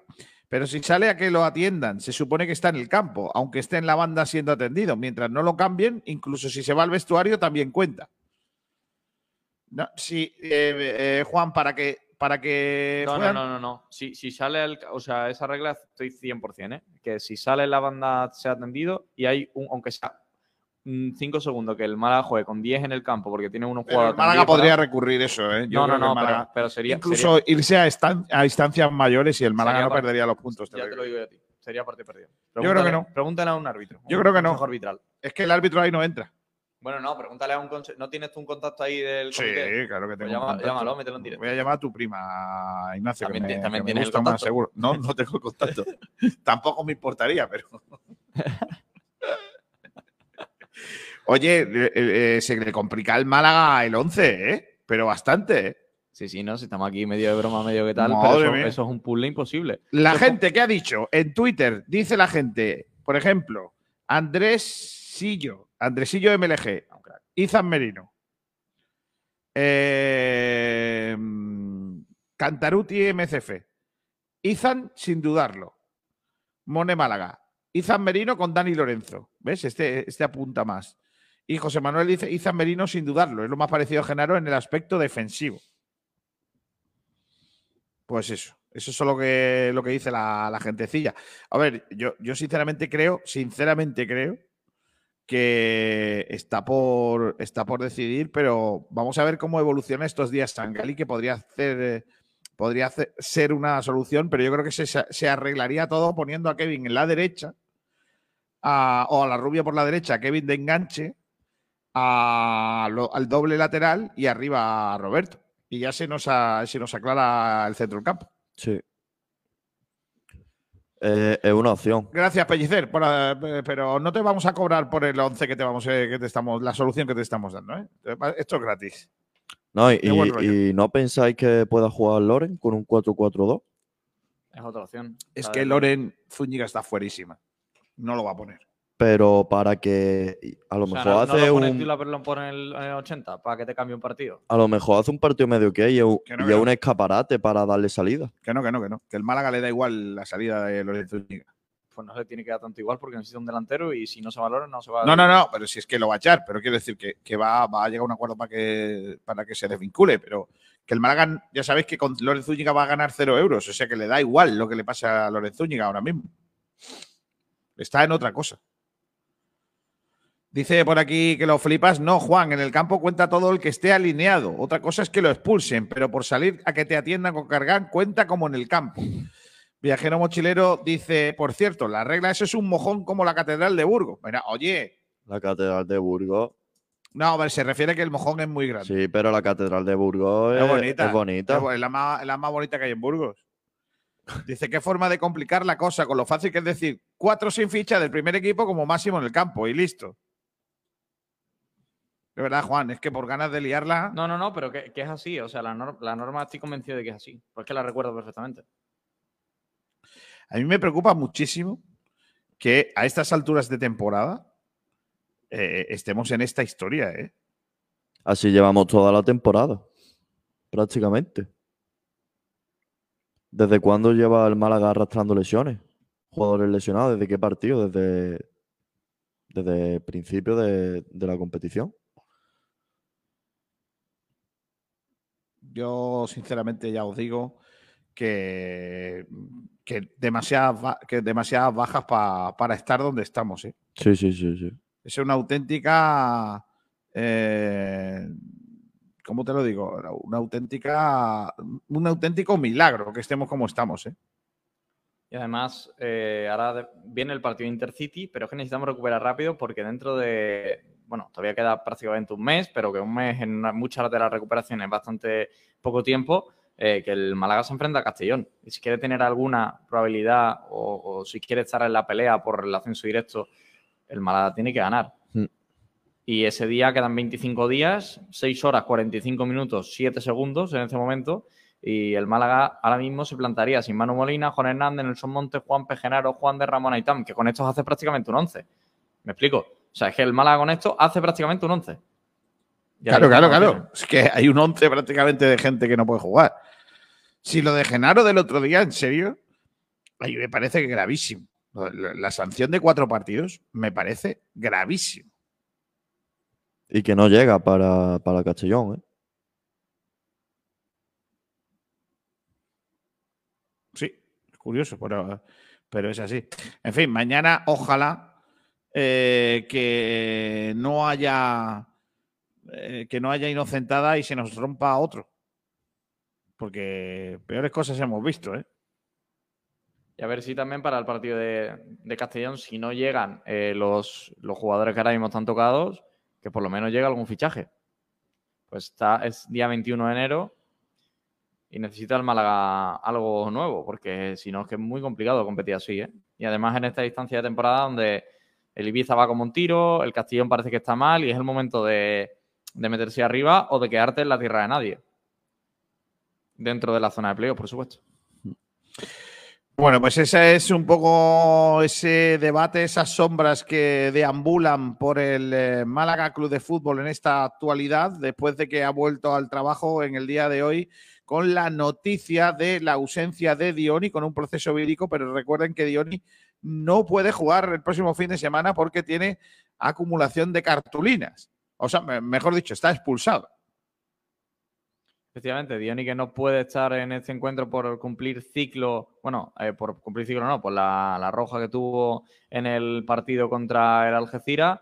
Eh, luego ya rectificó de lo que era un resbalo, por supuesto no fue un resbalón, fue que llegó bastante, bastante tarde. Y el Málaga que pierde a un jugador que es cierto que no estaba siendo titular, pero por lo menos sí estaba teniendo esos minutos en, lo- en los últimos partidos de, salir del banquillo, es ficha de primer equipo, que para este partido no vendría nada mal tenerlo, y la verdad que es un- una pena y, y arreglaría mucho las cosas, Diony, el, el que estuviera disponible. Oye, eh, leo por aquí que la justicia ha dado la razón a Sergio Canales contra Mateu Laoz. El cántabro no tendrá que cumplir los tres partidos de sanción ni pagar la multa de 601 euros. Esta decisión es un precedente histórico en el mundo del fútbol. Un jugador de fútbol ha ganado en la justicia ordinaria lo que dijo un árbitro en un acta. Ojo que, eso es un peligroso porque es que imagínate que a Genaro se va ahora al juzgado y le dice, no, no, mire usted que yo, no, este señor no puede demostrar que yo he dado una patada. Y ahora, dos años después o seis meses después, le dicen al árbitro que no. Y ahora Genaro se ha quedado con la cara partida de cuatro partidos, ¿no? Sí, cuatro partidos de Genaro. Igualmente, es que yo creo que el Málaga, Recuerdo, si- recuerdo si no fuese que verdad, este caso es eh, mm, por unas declaraciones que hizo Canales sobre el árbitro. ¿eh? No es eh, por lo que pasaba en el acta, sino lo que dijo en- posteriormente en unas declaraciones media- de- de- en los medios de comunicación. Y lo que más me gusta de este tema, porque al final 600 euros para Canales, pues ya sabéis lo que puede ser, una, unas migajas, pero eh, Canales lo que ha querido es defender su honorabilidad. Pues está bien. Aunque la sanción la tuvo que cumplir, pero bueno, por lo menos. Sí, la verdad que la tuvo que cumplir, por lo que sea. Por Eh, cierto, sobre el tema de la norma de siete jugadores, estoy leyendo aquí, eh, la- tema- eh, con la federación dice tal cual, cuando un equipo no llega a ese número mínimo, ya sea previo al partido, durante el desarrollo del mismo, por cualquiera sea la circunstancia que se den en ese momento, la diferencia hasta el exigido de 7 no podrá cubrirse con jugadores de otra clase o categoría, el árbitro acordará suspensión del encuentro. Sí, pero O sea, no, se considera, no se considera que un señor que esté siendo atendido fuera del campo esté fuera del partido. Hay un momento en el que está con 6, cual sea la circunstancia dentro del partido, se suspende. Sí, sí, es que es, así la norma, o sea, no me lo estoy inventando. Es que el jugador eh, tendrá que ser atendido Sí, eh, y se considerará que al ser atendido, pues el árbitro dirá en este caso no te salgas. No, no, el jugador no se saldría. O sea, el Málaga estoy seguro que el jugador no lo saca en la vida. O sea, el jugador se queda dentro del campo sin ser atendido. Porque tú puedes no pedir una asistencia. Ya está. Claro, el, el Málaga no, no- O sea, si el Málaga es inteligente nunca le pasaría eso, pero ¿qué puede pasar? O sea, pongamos que el Málaga no se da cuenta, asisten a Galilea, se sale del campo, ahí perdería el partido. Pero hombre, si, si el Málaga que está jugando con siete fichas primer equipo, pues no lo sacas del campo, por supuesto. Lo mejor yo creo que es no cometer ese riesgo, porque que Claro, al no, final nunca tú, con siete. tú no puedes decidir las circunstancias de un partido. Incluso el Málaga de Pellicer el, Mm. el año de las fichas mínimas, muy pocos momentos estuvo con siete jugadores de, de filial en el campo. Dice Viajero Mochilero que su once sería Herrero, Gabilondo, Murillo, Galilea, Víctor, Izan, Dani, Lorenzo, Cordero, La Rubia, Kevin y Roberto. Tres jugadores filiales. uno, uno, dos, Tres. tres. Tres jugadores fieles, sí. Antonio José Flores. Para que no salga del campo el jugador que necesita ser atendido en ese momento, se puede tirar al suelo y habiendo dos lesionados no sacan a banda ninguno. Claro. Eh, Javi me dice, como la Catedral de Burgos, de grande será. Alejandro Rodríguez dice, pensar que Lorenzo Úñiga va a ser titular es como pensar que a mí me puede tocar la lotería sin echar ni un euro en un décimo. Sí, bueno. Cristian M, si aquí entre todos no nos aclaramos, ¿qué queda de pellicer? Viajero Mochilero dice Javi Mel, así es. Es que hay que explicarlo en esta radio. Correcto. Alejandro Rodríguez dice, habéis hablado del buen rollo que hay en el vestuario, pero yo, por ejemplo, que me suelo fijar, Loren está a otra cosa y no está con el grupo porque yo no lo he visto sonreír ni una sola vez este año. La foto de Murcia no sale, ¿no? No, la foto de Murcia no está, por ejemplo. Y algunos actos que estaba invitado con el resto de sus compañeros no iba. Por ejemplo, la inauguración de la academia. Juan Enrique Fernández Martín, eh, ¿cómo le van a dar un partido perdido por alineación indebida por estar un jugador en la banda? Solo por cambio o expulsión sería alineación indebida. Ya reclamó eso el Deportivo y no prosperó. ¿Ves? Que no lo ganas, que no lo ganas si te sales del campo. No lo ganas, te lo digo yo. Si te sales del campo, tú no puedes dar el partido por perdido. No lo puedes, porque, porque forma parte del juego. Es una norma del juego que dice que si a ti eh, te han dado una patada o tú has dado una patada y no ha habido amarilla, si te atienden tienes que salirte. No, mm, entonces solo faltaba. Van a por el tío, le dan una patada y como hay que lesionar, hay que cambiarlo, ganan el partido, Juan. Eso no puede ser. No, no, es así, ¿eh? O sea, es Pues ya te digo yo que no, que no, que no, que no. Ya te digo yo que tú lo ganas. Eso vas al comité de competición y lo ganas, chiquillo. No puede ser. RM dice, Izan Merino sin dudarlo, jugadorazo. Es el que pondría él. Y Cristian M dice, según lo que leyó Juan Durán, lleva razón en lo que dijo de la norma. Aunque injusta, pero es lo que hay. Yo creo que no, esos son matices. ¿eh? Yo, ahí no estoy de acuerdo. ¿eh? Yo creo que no, no lo perdería. Pero bueno, esto, insisto, ya eh, habría- eh, creo que el Deportivo La Coruña hizo una vez eso y la, perdió, ¿eh? Intentó ganar un partido así no, y al final no, no, no se lo dieron por ganado. Pero bueno, tampoco me, me acuerdo bien cuál es. Nos seguiremos informando. Eh, yo es que tengo tantas ganas de que vuelva Sangali, tío.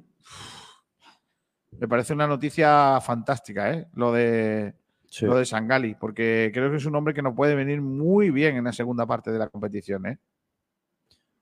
Exacto, Kiko. Sangali es que es un jugador distinto. Es un jugador que además ha estado mucho tiempo en primera división y que debido a sus lesiones está jugando la categoría en la que está.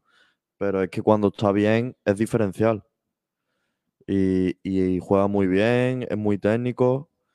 Le hace falta mm, como el agua a este equipo, así que Además que es un, jugador que, no tenemos, yo creo que el perfil la plantilla, quizás el más parecido a Dani Lorenzo, pero a mí, por lo menos Dani me gusta un poquito más por adelantado a, a la zona donde lo suele hacer Sangali y muchas veces puedes sentir con Sangali dentro del campo que, que tiene la batuta del partido, que lo controla, que maneja bien los tiempos, un jugador que además es cantera de la Real, que, que su idiosincrasia va mu- muy parecida a lo que intenta ser el Málaga también en cantera en cuanto a la forma de jugar y yo creo que, que es un jugador vital. Lo único eso, que Sangali pues eh, es intermitente, ¿no? Eh, a lo mejor lo tenemos tres partidos, para y vuelve dentro de mucho. Bueno, pues todo eso lo que viene, viene siendo la, la actualidad del Málaga Club de Fútbol con esas lesiones, con esa situación eh, complicada que va a tener el técnico Sergio Pellicer de cara al... Por cierto, mismo problema, quitando quizás lo de Sangali, va a tener el día de la Real, porque recordemos que esta norma, la de los siete jugadores del primer equipo, se mantiene en la Copa del Rey y, y no solo en la, en la competición doméstica. Correcto. Eh, más cosas. Mira, tengo aquí dos noticias de sanidad. ¿Te, te parece que la demos ahora? Depende, ¿y son buenas o son malas? Bueno, depende. Hay una buena y... Mira, Kiko, ocho partidos ha jugado Sangali y solo ha perdido uno contra el Castellón. El Así primer partido de liga. Y además fue de los de mejores ese día. Eso es como, como lo de Amador. No tengo una buena y una mala. La mala, que si te compara con la buena, es regular, siendo la buena regular. Vale, pues las dos son regulares, eh, básicamente. Eh, una es que eh, Sanidad en España, ha dicho que hay un repunte de gripe y COVID y vuelve a recomendar el uso de mascarillas. El gobierno aconsejó cubrirse el rostro en caso de padecer síntomas compatibles con una infección respiratoria. Dice que la última semana ha mostrado un aumento del 37,17%. El Ministerio de Sanidad ha publicado recomendaciones para prevenir el contagio que incluye la higiene de manos, cubrirse la nariz o boca, toser y estornudar y usar mascarilla en caso de padecer síntomas compatibles con una infección respiratoria. Incluye usar pañuelos desechables para contener las gotitas respiratorias o las secreciones. Después de usar los pañuelos, echarlos a una bolsa de basura más cercana y lavarse las manos con agua y jabón o limpiarlas con gel con alcohol regularmente después de tener contacto con secreciones respiratorias.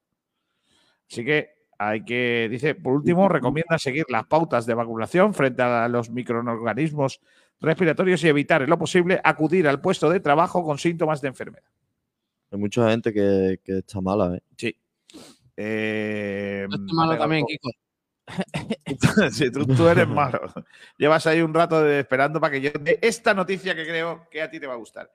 Dimiten el viceconsejero de salud y la gerente del SAS en plena crisis por las listas de espera en Andalucía. El gobierno andaluz abordará el nuevo nombramiento de dos puestos claves en la sanidad andaluza, uno de los frentes más importantes que tiene la presidencia de la Junta de Andalucía. Es que parece que a Juanma Moreno lo del SAS no le está saliendo todo bien que él quisiera. Y entonces ha cambiado al viceconsejero de salud y al ¿El gerente de de salud. de ¿Ha quitado el de un culillo? Ah, no, ese ya estaba afuera. Ah, el vale, del vale. Culillo ahora es el presidente de- del Parlamento andaluz. Hombre, Lo que pasa que eh, los, no es que se lo ha quitado de encima, es que han presentado la dimisión. sí, pero Kiko, eh, de todas formas, de todas formas, mm, Eso yo espero que se, ale- es que se arregle lo de las. Lo que no se puede hacer es que para que te den una cita en el SAS eh, para el médico tuyo de familia, eh, tardes tres semanas. Eso no puede ser. Eso lo tiene que arreglar la Junta de Andalucía como sea. El número dos de la Consejería de Salud se llamaba, se llamaba, porque ya no es, Miguel Ángel Guzmán, y el gerente del SAS era Diego Vargas. La consejera andaluza de salud se llama Catalina García. Sí va a seguir, pero apunta de que, eh, por lo que sea, no está en su mejor momento. O sea, ahora mismo eh, la muchacha, eh, Catalina García, está tocadilla. Pero eso como los futbolistas, ¿no están formados? ¿o qué? No está en forma. Se tiene que hacer una pretemporada o algo porque se le está yendo. Se le está yendo. La gente se le está yendo. El mercado de invierno tiene que fichar. Cositas, ¿eh? En fin, eh, son las 13 y 28 minutos. Tengo que hacer una llamada. La- no es la llamada del ahorro. Eh, yo estaba. Pero quiero que me leas mientras que yo hago la llamada.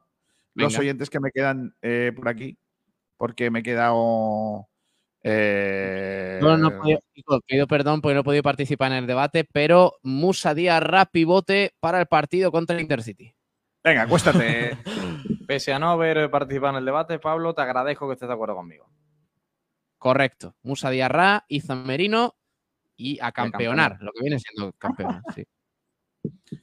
bueno, ya que me lees oyentes mientras canta. Mira, en, en este, leo, en este me había quedado. Hablas a mí, ¿no? Por supuesto. Vale, perfecto.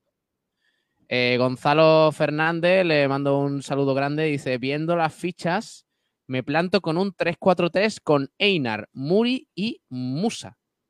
Viajero mochilero, es de, es de locos esa norma. ¿Y si le dan un golpe y eche sangre? Tiene que salir sí o sí.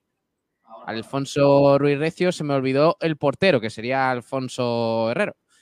Cristian, eh, Sangali es un jugón, lo vemos en el campo. Hace la diferencia, dice. Eh, Javimel, pues es verdad, está todo el mundo malo, yo incluido y mi hija. Un abrazo para Javimel, que se recuperen pronto. Alfonso cuide, Ruiz Recio, claro. a Lorenzo, a Lorenzo Zúñiga hay que ponerlo de titular contra la Real Sociedad, que lo va a ver toda España. Y si sale un buen partido, va a tener mercado. Estoy de acuerdo. Que lo flipa. ¿La rubia está disponible para el siguiente partido? Porque si es así, la alineación es bastante sencilla. La rubia sí está. Me parece, la rubia sí está.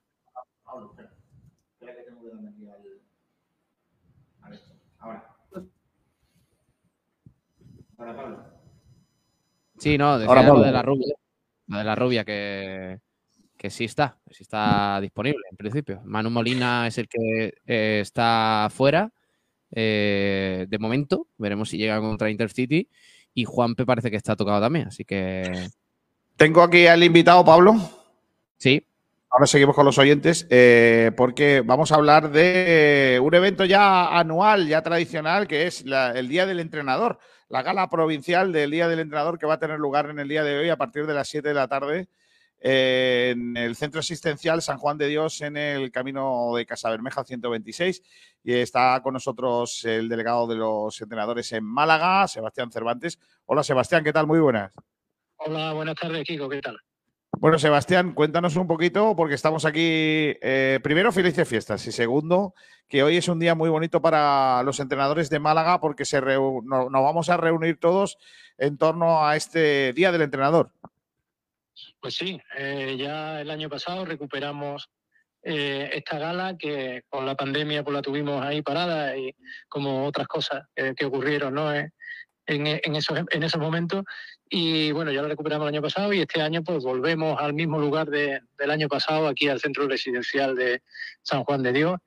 Y es un día bonito porque, bueno, pues eh, premiamos a- a los entrenadores que el año pasado, pues en la temporada pasada, 22-23, consiguieron algún campeonato, algún ascenso y también, pues bueno, a, a compañeros que llevan mucho tiempo ya con contratos y, y, bueno, pues un poco el encuentro de- de- del mundo del entrenador aquí eh, en Málaga y también no solo del entrenador, sino de, del fútbol de malagueño, ¿no? En este aspecto, como porque también, pues, eh, asisten pues clu- clubes y, un poco de todo, porque cada, cada entrenador, evidentemente, pues representa eh, en este acto no solo a él por haber conseguido un, un galardón, sino también al club en el cual pues lo ha desarrollado. ¿no? Bueno, Sebastián, eh, antes del comienzo de esa entrega de premios, como de distinciones anuales, eh, va a haber una charla muy interesante en la que van a jugar eh, o van a hablarnos del papel que tiene el, el auxiliar del primer técnico, ¿no? El, segundo entrenador dentro de, de, un stacks de entrenadores. Efectivamente.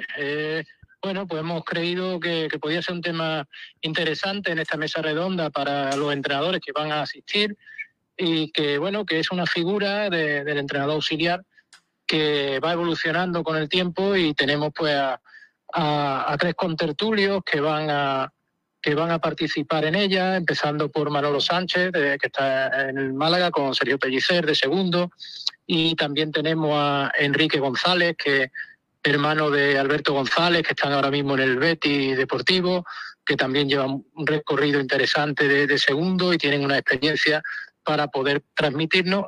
Y teníamos a Jesús Cañada, que, que es el segundo de Lucas Alcaraz desde hace ya muchísimo tiempo, que ha pasado por, por, por todas las categorías, pero el mundo del fútbol es así y yo me alegro que no esté con nosotros porque es porque se va a entrenar con Lucas Alcaraz, en este caso creo que es a y firmaron, ayer hicieron el primer entrenamiento allí en Teherán y bueno, pues eh, no va a poder estar con nosotros, pero va a estar con nosotros eh, Félix Ramírez, que fue el segundo entrenador el año pasado en el ascenso del, del Palo Club de Fútbol con David Campaña. Y anteriormente ya había estado en Porcuna y anteriormente ya había estado en, en un país del este con David Campaña, así que lleva también otra trayectoria.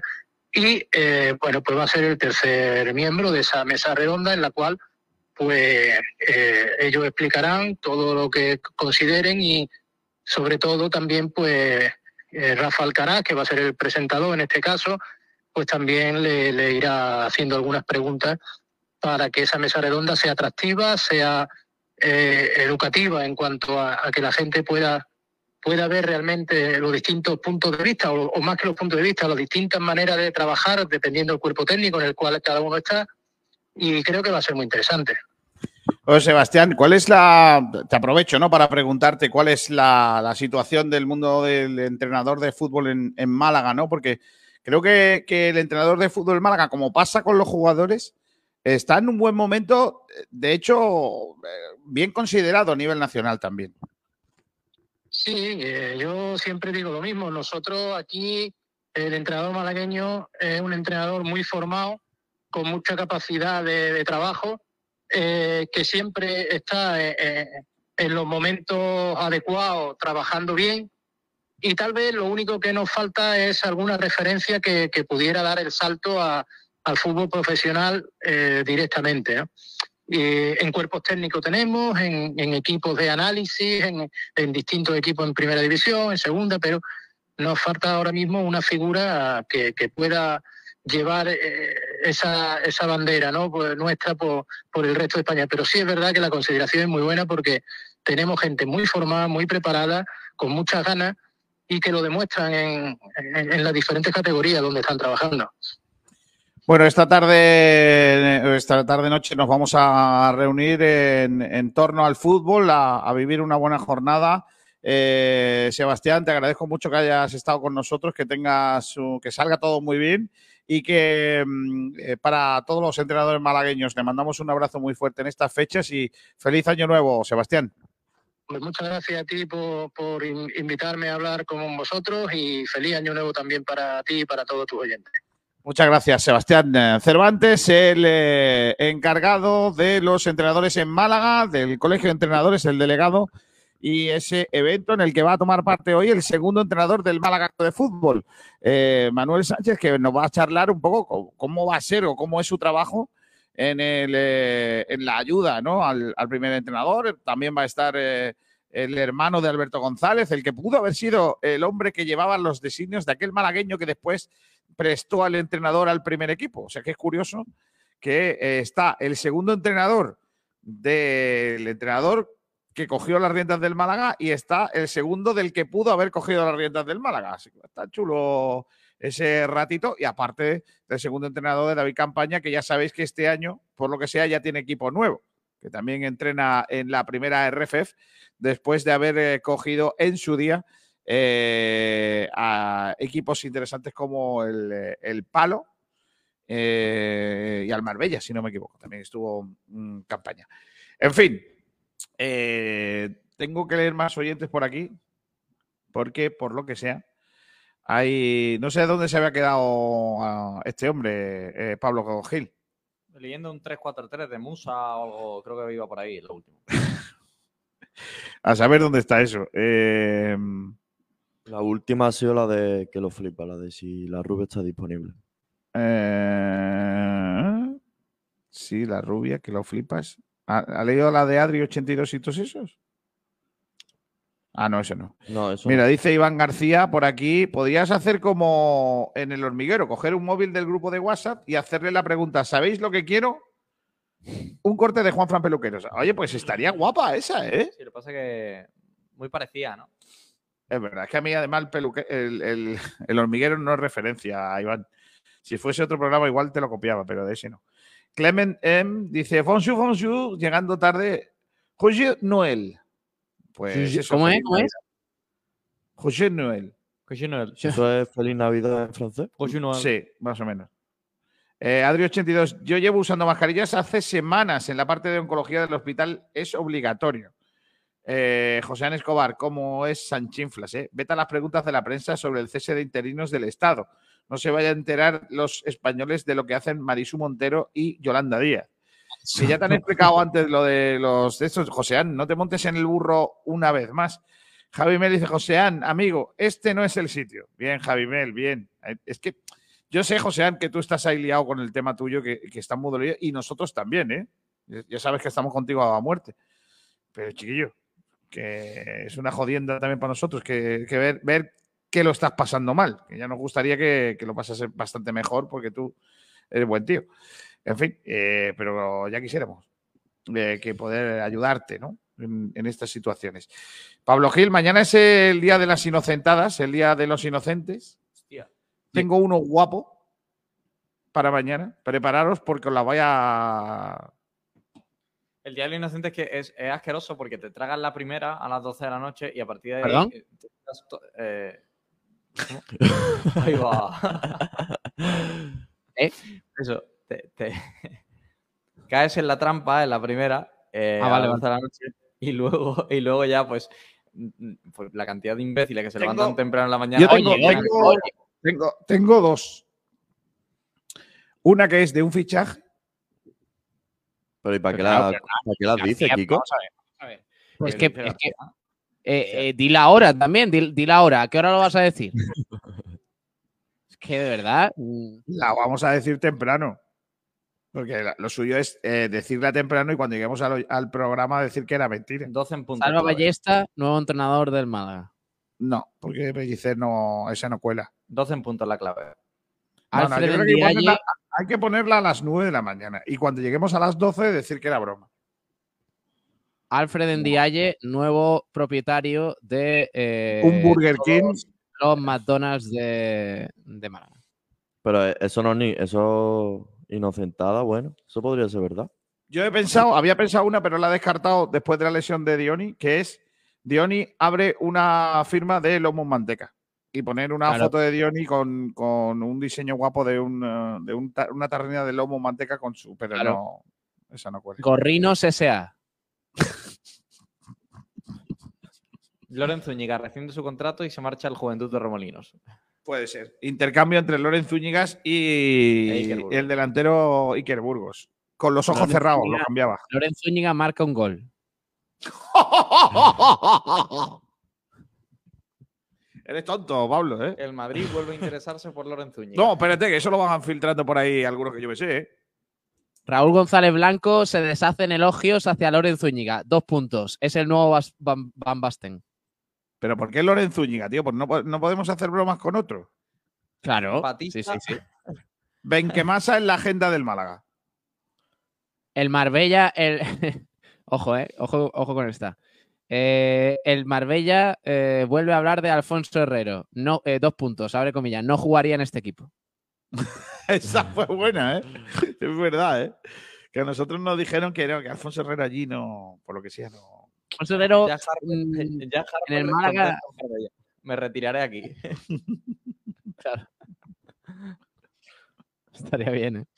Madre mía. Horta se niega a entrenar con el Braga hasta que no abonen el, el dinero que le debe al Málaga. En un gesto de malaguismo inusual, Dice Daniel Ricardo García de. Castro. Francisco de la Torre se arrepiente y manda a destruir las torres de Martirico. Ba- ba- Batista se rinde ante Loren. Si, si volviese a ser jugador, me gustaría padecerme a Loren Zúñiga. Batista reniega de la chilena contra el Getafe. Fue el peor Dice momento de Arabi- carrera. Genaro dice la verdad. No le pegué la batada en el pecho, se la pegué en la boca. Aramis dice, podríais soltar varias noticias verdaderas y una falsa. Bueno, lo- a- hay medios en los que podrían soltar una verdadera. Claro. Una, con una Darío- verdadera ya Darío Silva, cumplirían el año entero. Darío Silva cuenta la verdad. Eh, no es una patapalo, es mi. he estado- No, os he estado hombre, mintiendo no, durante años. No, Soy Teodoro de la que se avecina. No, no, no. no. hombre, no. No. Eh, pues nada, o sea, ese es el, el- ¿Cómo es una tormenta de ideas en inglés? que se suele decir? ¿Cómo Eh, es? sí, un brainstorming. Pues eso, eso es lo que estamos haciendo para mañana. Pero ninguna de estas va a ser, ¿eh? Os lo digo para que no os alar- alarméis. Se Sergio descubre- Ramírez. Se descubre el pastel, dos puntos. Ivonne Navarro le hace un mortadelo a Grimao. Pat Anderson, nuevo CEO del Málaga, dice Aramis. No, no. No, no. Alfonso Urrerez dice Rondón vuelve para retirarse en el Málaga. Podría ser otra inocentada. Bueno. José María Esa Muñoz se une detenido y será el otro nuevo presidente del Sevilla Fútbol Club. Altani dice. No, Altani no existe. Es un ente, es una inteligencia artificial. La noticia, con la palabra inteligencia y Altani juntos ya de por sí parece que pueda ser un fake news, pero bueno, lo que hay. Altani Yo- anuncia el nuevo patrocinio del Málaga para cuando vuelva. Doner Kebab. Daniel García creo- dice Pellicer remite del Málaga y es llamado in extremis Pellegrini de nuevo. No lo veo. No me cuadra. Yo, yo, me a mí me gustaría ver eh, alguna vez, mm, a ver, no me gustaría verlo por la radio, porque creo que perderíamos mucho tal, pero me gustaría ver un titular que diga, arranca el mercado de fichajes en los medios malagueños. Kiko García, fichaje estrella, vuelve a Radio Marca y Pablo Gil, nuevo director de Sport de Sport. No, no podría pasar. ¿No? Hombre, a ver, Solo hay, un, solo hay una manera. Hombre, yo Merchani y Kiko García codo con codo dirigiendo Radio Marca, cuidado, eh. No, no, no, ahora no podría ocurrir. Yo no podría ser tú, yo no podría ser tú en ningún medio ahora mismo. O sea, yo solo, yo voy a, a ser líder del medio al que vaya. No puedo estar a, a la sombra de nadie, Pablo. ¿Me estás diciendo que yo estoy a tu sombra? Hombre, que no es complicado por. Por el tamaño, ¿no? Claro. Eh, venga, pues el tamaño de- del día es también el partidazo de esta noche. Hablemos de baloncesto. Efectivamente, Kiko García mochilero. anda por el paseo marítimo Rincón de la Victoria y tapa la cara del moral. Dice Aramis, a Musa Diarra le dan la razón y conceden su gol de chilena. Viajero mochilero, eh, titulares. A Sergio Ramírez le sale novia, a Kiko le crece el cuello, a Batín le entran ganas de trabajar y Almendral se va a Radio Marca. Bueno, lo último sería buena idea, ¿eh? porque Almendral allí pega bastante. ¿eh? Sí, para que bombardee un poquito. Pero os da por hacer chistes con, con, con Loren Zúñiga y con Radio Marca, ¿eh? Sois lamentables, también os lo digo. ¿Dónde está Miguel Almendral? Pues no lo sé, yo ayer estuve hablando con él, ¿eh? está el hombre, pachu- bueno, está atravesando unos días complicados, desde aquí le mando un abrazo fuerte. Juan Enrique Fernández Martín dice, la norma no solo hay que leerla, hay que interpretarla. Un jugador atendido en la banda está fuera del campo, pero nunca fuera del partido, hay que usar el sentido común. ¿ves? No, vamos a ver, pero es muy fácil rebatir. esto. Que no, Juan, ju- mira, que no. pero escúchame, García, un jugador que está fuera del campo mientras que hay un balón en juego, también está a la vez fuera del partido durante esos segundos que está el balón en el juego. Es que Que, que un jugador que está en un la... jugador que está fuera un del jugador campo, que está siendo atendido no está fuera del partido. si, si está el balón en juego, sí. No, yo te Sí. digo yo que no. Hombre, es una realidad. No. Dice por aquí también otro oyente, Daniel García de Castro Domínguez, Patatas Monti cesa su patrocinio a Sport Direct Radio y entra en su lugar Bocavits. Le falta No, no, no, no, no lo firmo, no lo firmo, ¿eh? No lo firmo, no lo firmo. Los Bocavits, eh, os lo digo en serio, sobrevaloradísimos. To- todos sí. los productos de patatas que tengan sabor raros, ya os digo yo que tienen... mm, García, No me comido ni un. Bocavits.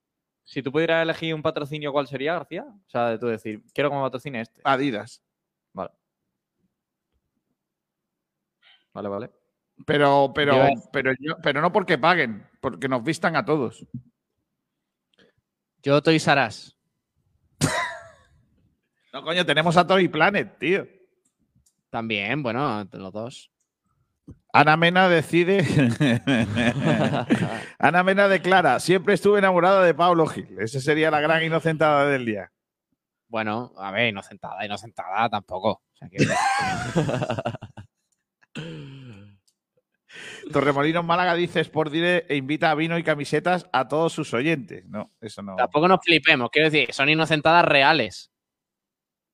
Dice No, no. eh, Daniel García Castro de Domínguez: Dice, yo si los Bocadís vuelven a sacar los fistros, los compro de nuevo. Los fistros, ¿eh? Qué bueno eran esos, Pecador. ¿eh? No, no, ¿Vosotros acordáis de eso o no? No. No, ¿No los vivisteis? Yo no sé lo que es los fistros. No, no, ¿en serio? En serio, en serio. Pablo, por Lo- favor. es que hay ¿sabes que, que es un fistro? replantearse, hay que replantearse la dirección deportiva de, este, de esta radio y los fichajes que hacemos. ¿eh? ¿Qué es un fistro? ¿No sabéis lo que es un fistro? No, lo siento, no sé lo que es un fistro. Pero, Ustedes tenéis ya muchos años. pero es que me estáis dejando. tampoco te pase, eh, Cordero, ¿eh? Cordero, tampoco te pase, ¿eh? Quiero decir, Pero, eh, de verdad, eh, lo de los fistros, ¿de verdad? A ¿De ver, espérate, lo estoy buscando, Me, estáis diciendo No, de no, verdad que no sabéis lo que es un fistro. fistro. Una, unas papas de chiquito, ¿no? Claro. lo tengo, lo tengo, lo tengo, lo tengo. Chiquitazos. Los chiquitazos que venían dentro de los paquetes de Matutano. Y te pone pecador. Claro. Pero no sabéis que, que- lo que decía. Lo pone ahí en el envoltorio. Pero, pero es que es muy la- lastimoso que no sepáis lo que es un fistro, tío, de verdad. Pero ¿qué, qué está pasando con la juventud hoy Pero en día? va- vamos a ver. en los 2000, en los 65. Claro, eso, de, eso de cuándo es. ¿De qué época es eso? ¿Qué año? Yo qué sé, ¿de qué año? Ahí está Kiko. Joder, macho, estaba poniendo yo el mismo, tío. Mira, Ah, mira, ahí está. ahí lo tienes. Mira el paquete de fistros. Pero ahí no pone. A ver, voy a buscar de cuándo, qué año salió esto. Cobarde, pecador. Benemérita. Eso está guapo, ¿eh? El otro día vi un vídeo mal. vi un vídeo de chiquito y, y me hizo mucha gracia. ¿eh? Dice, estoy pasando muy mal. estoy friendo los huevos fritos con saliva. Con saliva, claro. Efectivamente. Bueno, pues nada, ¿hablamos ya de baloncesto o nos quedamos aquí con los chiquitazos? Es que chiquito, de verdad, qué, qué hombre, ¿eh? Grande chiquito, de verdad. eh, Que vosotros Chiquito no sepáis. ¿eh? A ver, pero, pero era 25 pesetas, joder. Se que lanzó en el año 93, Kiko. No había ni, no había ni, e- ni euros todavía, ¿eh? 20 25, 30 No, en el, en el 95, en el 95. ¿Cuántos años tenías tú, Cordero? Yo no estaba ni. Mis padres todavía no me tenían ni en mente. Eh, ¿Tus padres no eran novios siquiera? Mm, Pues no lo sé, la verdad.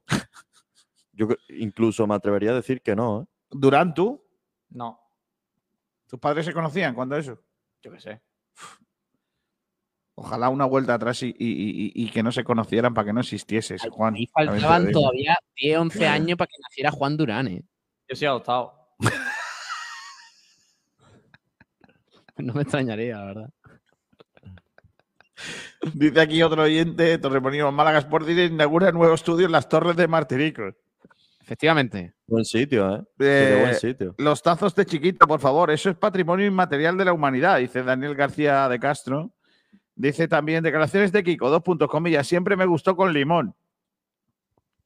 Dice Adri, yo tengo muchísimos años y no sé lo que es eso. Me extraña. Adri, por José favor. Ana Escobar, si estáis en la rueda de prensa de esta noche en el Carpena, preguntar qué pasa con las entradas para la Copa. Somos miles de socios que no hemos podido ni entrar por internet. Eh, también dice por aquí Daniel García de Castro, si no pilláis, si no pillasteis los tazos de Pokémon, menos vais a pillar los de chiquito. Es verdad. Ya ves. Alfonso Ruiz Recio, tras reunión de gabinete de crisis en la Rosaleda, giro radical del guion. Lorenzo Úñiga renueva hasta 2026. Mañana será Adiós. presentado a la una de la tarde. Espero que no. Esa sería, esa sería guapa, ¿eh? Esa, esa igual alguno se lo traga, ¿eh? Otra noticia que me gustaría, que seguramente no le importa a nadie, es eh, Pablo Gil al fin deja de vivir de alquiler y se compra un puñetero piso en Málaga. Pero me parece a mí que no. FTP, FTP así no, ¿eh? Eh, Los coches viejos también podrán pasar por el centro. Correcto. Esa sería buena. ¿eh? Bueno, baloncesto, venga, seamos serios, que hoy hay partidazo en el Carpena A las ante el Barça. ¿Qué le pasa al Barça, Pablo? No, porque le podemos meter mano a esta gente o no. ¿Cómo? Sí, hombre, por supuesto. Por supuesto que le podemos meter mano, Kiko García. Eh, a ver, a la pregunta que has lanzado hoy tú de manera tendenciosa para meterle presión al Unicaja de cara a este partido, mm, hombre, la, la respuesta es clara. El Unicaja no es favorito contra el Barcelona. Nunca se puede ser favorito contra el Barcelona, que tiene esa pedazo de plantilla. Pero obviamente que el Unicaja hoy puede ganar y tiene que intentarlo de todas las maneras posibles, porque es un partido muy importante, Kiko, porque a nivel clasificatorio es fundamental ganar en el día de hoy para reafirmarnos en la segunda posición, para mantener la distancia y elevar la distancia con respecto al Barcelona a tres victorias, un colchón de tres victorias sobre el Barcelona que sería muy importante para seguir ahí arriba y también, Kiko, para confirmar el récord y superar el récord de victorias consecutivas en Liga Endesa eh, con 11 eh, que tenía el Unicaja anteriormente. Se igualó el pasado viernes tras superar a Lucas Murcia a domicilio 65-88. Ahora el Unicaja tratará de sumar el duodécimo triunfo que le permita sellar un nuevo hito en la historia del club, superando las rachas alcanzadas en la temporada 2004-2005 y 2005-2006 en, en dos ocasiones. Así que partido muy bonito, partido que, hay que ganar eh, contra un rival que llega herido, viene de, ganar, es cierto, el, el Barcelona el pasado viernes 80-85 a Zalgiris en la Euroliga, pero está haciendo una temporada bastante irregular. Anteriormente perdió contra Alba Berlín, perdió en, en el Palau contra Olimpia Milano, cayó la semana anterior contra Baxi Manresa 82-83 en el Palau, el, eh, dos días antes perdió en Zaragoza 101-99, en fin, que la temporada del Barça está siendo bastante mala. Eh, además, en los enfrentamientos directos contra el Real Madrid los ha perdido eh, todos y por tanto llega herido al Martín Carpena un Barcelona que no obstante, eh, Kiko tiene una plantilla increíble. Billy Hernán Gómez, está, están los jugadores del año pasado, los, la Provítula y demás. además, eh, Darío Brizuela, que va a ser uno de los atractivos también para este partido, el regreso de, de la Mamba Vasca.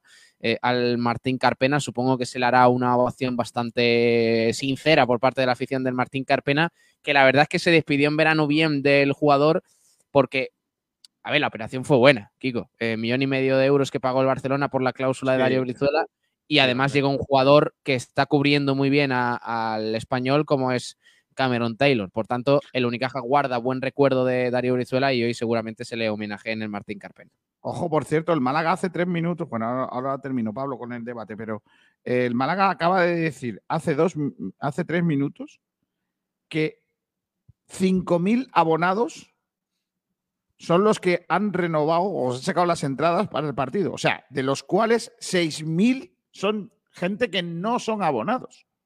Mucha pasta ahí, ¿eh? Es que a mí me parece muchísimo. O sea, si hay 11.000 entradas vendidas y 5.000 son únicamente los abonados, son 6.000 personas más que han sacado entradas. Y piensa que esas Me 6.000 parece una pasada, ¿eh? 6.000 entradas a un precio medio mucho más alto que la de los abonados. O sea, ahí sí que estamos hablando de un precio medio de entrada de 35, 40, incluso 50 euros. ¿eh?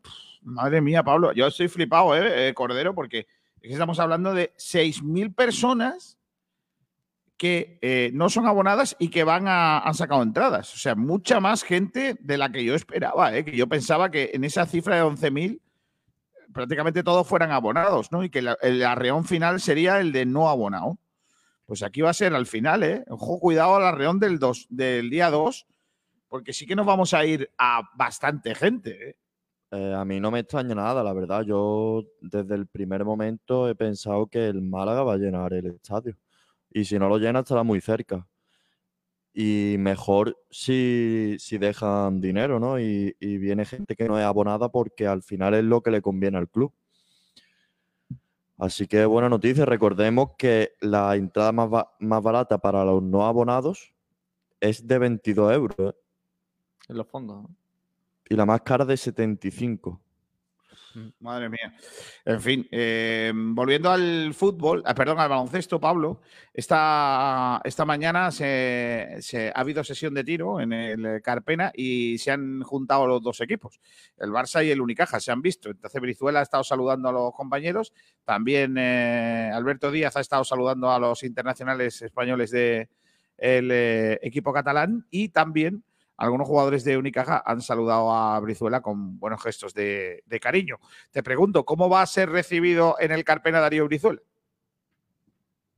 Muy bien, muy bien. Eh, yo creo que no hay duda de que Brizuela eh, terminó. Y fíjate que estuvo tres temporadas, te cuento datos sobre él, porque eh, la verdad es que, su marcha no fue nada traumática, ¿eh? por lo que os he contado antes, porque al final vino el Barcelona con dinero y se fichó a un jugador que está cumpliendo muy bien, como es Cameron Taylor.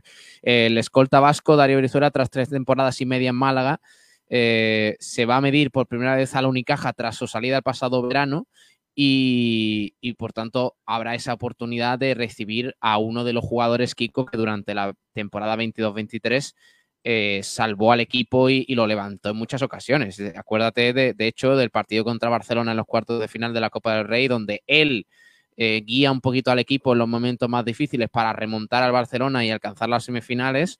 Y, la verdad es que hizo una temporada sensacional, Darío, Darío Brizuela, que eso sí, no está teniendo suerte, esta temporada no le está yendo bien en el Barcelona de, de Grimau, al igual que a otros muchos jugadores. Tengo dudas, como bien dice Sergio Rubio por el chat, de cómo va a ser el recibimiento a Alex Abrines, que es verdad que eh, tiene pasado en Unicaja. Yo creo que ya se ha apagado un poquito en lo que es la reacción del público del Carpena hacia Abrines, porque ya hace bastantes años de, de su marcha y demás.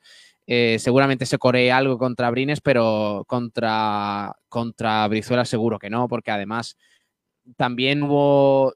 Yo creo que la gente tiene bastante agradecimiento y, y la afición de Unicaja es muy, muy sensata en ese sentido a la hora de valorar eh, ciertas cosas, ¿no? Y, y, la gente valora mucho el esfuerzo que hizo Darío Brizuela por jugar aquella Copa del Rey histórica para el Unicaja después de que su hija prácticamente recién nacida estuviera ingresada, ¿no? Eh, eso lo valora mucho la afición cajista y, y, seguramente se le aplaudirá por, sobre todo por aquello, porque era un momento personal muy, muy duro para Darío Brizuela. Todo el mundo daba por hecho que no iba a viajar con el Unicaja Badalona para jugar la Copa del Rey. Y no solo viajó, no solo dejó atrás un poco sus problemas personales, que afortunadamente se superaron sin problema, eh, sino que además fue uno de los mejores, eh, Kiko, de la Copa del Rey. Eh, del Pablo, además, eh, fue de los mejores de la Copa del Rey y todo lo que tú dices con el, con el tema de la hija. Y la gente, cuando se compra la camiseta Unicaja después de ganar la Copa del Rey, al que se pone detrás es a Virzuela. Porque yo creo que es el héroe de la Copa del Rey de Unicaja, pese a que a lo mejor hay otros partidos en el que hacen mejor partido algún que otro jugador, pero realmente el que tiene la historia, el que, digamos, hace todo lo que has comentado, es Darío Brizuela. Y entonces yo creo que, que mucha gente dirá a Unicaja con la camiseta de Brizuela porque, porque ha sido uno de los mayores artífices de, de lo que ha conseguido Unicaja en los últimos años. Y además, pues, Kiko, te cuento cosas sobre el Barcelona. En, en, la Euroliga no están del todo bien, 11 victorias, 5 derrotas. Eh, eso sí, únicamente por detrás del, del Real Madrid, eh, mientras que en la Liga Andesa también ha perdido 5 partidos, que al final son muchos. Ha, ha, perdido el Barcelona en total 10 partidos en lo que va de temporada. Eh, en la Liga Andesa está tercero, con 10 victorias, 5 derrotas, a, a, a dos triunfos del Unicaja que por eso digo, Kiko, la importancia del partido de hoy a nivel clasificatorio, porque de ganar el Unicaja se asentaría mucho para cerrar el año en la segunda posición, en solitario, pero además muy destacado. Y si gana el Barcelona, pues se apretaría un poquito esa, esa zona. Que ya digo, ¿eh, Kiko, yo no sé qué opinaréis vosotros, pero eh, por muy bien que esté el Unicaja, que está al triunfo de hoy de hacer historia, de romper su récord de victorias consecutivas en Liga Andesa, alcanzaría las 12 pero igualmente el Barcelona ha hecho un verano de fichajes de, de jugadores de renombre, el fichaje de Billy Hernán Gómez, eh, toda la plantilla que ya tenía, que, que, es lo normal, es que hoy en el sí. Carpena. Me estás metiendo miedo, me estás metiendo miedo en el cuerpo, pero mm, sigo opinando que hoy el, el gran, eh, el, el, gran favorito sigue siendo el Barça, no el Unicaja por, por, muchas connotaciones que no tienen nada que ver con todos esos fichajes, que sí tienen que ver con todos esos fichajes, que es que ellos pueden hacer cosas que nosotros no, porque no tenemos la capacidad económica que nos da un fútbol tramposo. Un baloncesto, la, de hecho. Eh, no, no, no, un fútbol tramposo, porque el Barça también ya le dejan hacer trampas ah. con el dinero en el ah, fútbol, vale. imagínate en el baloncesto, con lo cual, eh, ya te digo. O sea que eh, mm, yo, yo siempre he pensado que la culpa de esto, mm, no, los equipos de, de, la Liga CB no se pueden quejar, porque eh, la culpa es suya, porque aceptaron que las normas escritas para unos sean normas no escritas para otros. Eh, y eso, pues lógicamente, eh, entra eh, de lleno en la propia filosofía de la competición, de la liga. La Liga CB está mandada por dos equipos que tienen unas normas absolutamente distintas al resto. Los mm. equipos de baloncesto de la Liga CB están en manos de dos equipos de fútbol. Y el Fútbol Barcelona es uno de ellos. Eso no tiene nada que ver con lo que va a pasar luego en la cancha, que ahí sí que estoy de acuerdo contigo. Porque sí. tú puedes ser, tú puedes ser, eh, tener mucha pasta, pero que el equipo no funcione, que es lo que de momento parece que le pasa al Fútbol Club Barcelona. Eh, de, de, ahí, formas, de, ahí, digo, la duda, de ahí la, de, la duda y la propuesta de la incógnita de hoy. Es si el Unicaja es favorito en lo deportivo, por cómo está jugando, básicamente. Por cómo está jugando, el Unicaja ahora mismo puede ganarle a cualquier equipo, no solo de España, sino de Europa. O sea, el Unicaja le metió un 0-18 de parcial incluso, a Basconia. Incluso a Detroit Pistons, ¿no? Que Detroit, por lo que sea, es el peor equipo de la historia de la NBA. Sí, mismo. también. Eso, por supuesto. Yo, yo además mantengo que el baloncesto europeo mm, tiene mucho más técnica que el baloncesto Hombre. de la NBA. Lo, eh, los tres mejores jugadores de la NBA ahora mismo son europeos. Ante Antetokounmpo, Doncic y el otro. Eh, es un poco mentira, ¿eh? el baloncesto de la NBA. Pero bueno, es un espectáculo incomparable. A ver, eh, os cuento cositas del Barcelona, ¿vale? A pesar de que esté mal, tiene unos números interesantes. Por ejemplo, es el líder de la Liga Endesa en acierto en el triple, Kiko.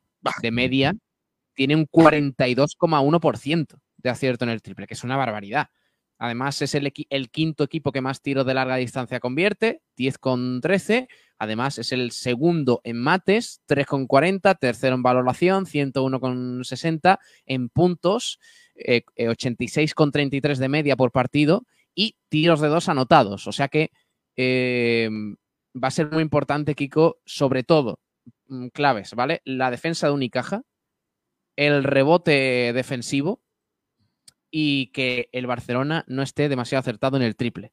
Si esos tres condicionantes respecto al Barcelona se dan y luego tenemos a un Unicaja enchufado que creo que lo vamos a tener porque el equipo llega Mm. en una dinámica extraordinaria, el Mm. partido puede decantarse a favor del Unicaja y ya digo, ¿eh? no solo porque venga el Barcelona, el espectáculo, va a haber más de 10.000 personas en el Martín Carpena, a nivel clasificatorio el partido es fundamental para además cerrar un año que ha sido para mí uno de los mejores de la historia del, Unicaja. En el descanso se va a estrenar la nueva versión del himno que hace la banda de música de Churriana. Eh, antes del partido hay música chula con mis amigos de los Electroduendes, con Carlitos Medina y compañía. Los Electroduendes son, ¿te acuerdas el día de, de fin de temporada del Rincón que estuve cantando por Hombre G con los Electroduendes? Ahí estuve, ¿te has dado cuenta? Ayer vi ese vídeo, estaba yo borrando vídeos y digo, este no lo voy a borrar, el de Kiko No, cantando no, no, lo voy borré, a sí, borrar. sí, habría que ponerlo, ese habría que ponerlo en el resumen del año, tío. Claro. Un gran momento que Va a venir bien. todo. Para cuando tenga que, que, que echarte cosas en cara, te diré, tengo este vídeo. ¿A Eh, qué hora es- empezamos? A las ocho y media, creo que estamos en directo. Vale, empezamos media hora antes que la radio del, del- Empezamos media hora antes que la radio del club. Pues fíjate. Claro, y, y somos el- la radio que da todos los partidos del Unicaja, o sea, ¿qué, qué más queréis? Ah, por cierto, Kiko, déjame que haga un repaso breve eh, de lo No que se estoy viene yo, para ¿eh? ¿No estás tú? No estoy. ¿Por qué? Porque tengo una gala de los entrenadores. No le he escuchado antes la entrevista. Ya, ya mm, me temo que no ganamos hoy, pero bueno. Eh, Yo metiéndote la apuesto que perdemos y ya está. Bueno, eh, este es el último partido del año, 27 de diciembre, 9 de la noche, Unicaja Barcelona. Pero ojito, cuidado con lo que se viene, Kiko. Venga. En enero, en enero el Unicaja tiene seis partidos. ¿Vale? El 6 de enero, sábado 9 menos cuarto, Thunder Palencia Unicaja de Liga Andesa. Sábado 13 a las 6 de la tarde en el Martín Carpena, Unicaja Gran Canaria, partido importante contra un rival muy serio. Sábado 20, Juventud Unicaja, 9 menos cuarto, jornada 19 de la Liga Andesa. Miércoles 24, ojito, porque arranca la siguiente fase de la BCL. Miércoles 24, 8 y media, Unicaja Pauk Mateco. Ah, perdón, es el Pauk Mateco o el Tofa Bursa, es verdad, que no, No recordaba que todavía está por decidirse este tema. Eh, también domingo 28 a las 6 y media, Valencia Basket Unicaja. Eso en enero, domingo 28 de enero, 6 y media, Valencia Unicaja. Y el miércoles 31 cerraremos con la segunda, cerraremos enero con la segunda jornada de la siguiente fase de la BCL para el Unicaja, que tiene un mes de enero, Kiko, muy, muy complicado. ¿eh? Bueno, pues va a estar chulo lo que viene siendo. Así que atentos. Esta noche a las ocho y media estamos pendientes de lo que pasa en el Carpena con ese partidazo entre Barça y Unicaja. Hacemos porrita. Juan Durán, Eh, perdemos de 6. Cordero, Ganamos de 7. Lenguao. Perdemos de 6. Eh, prórroga y ganamos de 3. Sí, pero Esto sí que un prórroga. tú sí que eres prorrogado. Madre mía. Confía, Madre Kiko, confía. Presentador. Yo digo que vamos a perder de. de 40 iba a decir. No, no, de 4 iba a decir, pero no, va- vamos a perder de 12. Bien, Kiko, gracias por venir. ¿eh? Un abrazo grande. Dice Y- José An Escobar, ¿habéis leído lo de Virzuela? Vendrá a amargar el partido al Carpena, es lo que hay. Eh, Jo- José An Escobar, yo no sé Brizuela, pero tú tienes una pinta, ¿estás preocupado todo el día así en cosas? Sé, tómate un polvorón o algo. Iba a decir echa un polvorón, no, pero, pero también, o sea, lo que sea. un vinito de excelencia, un vinito Con un vino excelencia las cosas mejor. vida, dale, dale a tu cuerpo alegría, Joseán. Correcto. Madre mía. la alegría. Torremolino Málaga dice, tras una larga sucesión de aciertos en su gestión y el respaldo de la jueza, López Nieto se presenta como nuevo CEO del Málaga. Escúchame, escúchame una cosa. ¿Cómo? ¿Cómo? ¿Cómo? Escúchame una cosa. No. ¿Cómo? Mm, Esa, esa, eh, esa es la inocentada que alguien podría pensar, como Torremolinos en Málaga, pero que está en las mentes de muchos. ¿Kiko? Cuidado. Dice Sergio Rubio Brizuela bien, pero Abrines y hace el símbolo de la peseta. No, es, es un filete empanado. Es un Oscar en negro. Un Oscar, el Oscar que le da al. al- al- No, no, no, no. Torremolinos Málaga. Dice, El administrador judicial abandona el Málaga tras preguntas de los medios. José María declara: Me, es- me he subido el colesterol. Me he subido el precio. Dice José Ana Escobar: Abrines pesetero. Coreamos siempre en el Carpena. Está bien. José. Antonio Ruiz Alarcón, Merchan, presidente del Málaga, Kiko García, secretario técnico. No Sí, podría. hombre. No podría, Kiko, secretario de Parrandas. efectivamente. Dice Cristian, me veo viable el triunfo del Unicaja al Barcelona. Ya ganó al intratable Real Madrid. Correcto. Se te olvida, Kiko. Pues nada, eh, nos vamos. Nos vamos. Pero Esta noche a todos, ¿eh? Un abrazo. Mañana el día de las inocentadas. Prepárense porque si esta radio ya es faltosa un día normal en el que no se pueden hacer determinadas cosas, Correcto. imagínense mañana la que puede formarse. Pablo Gira, hasta mañana.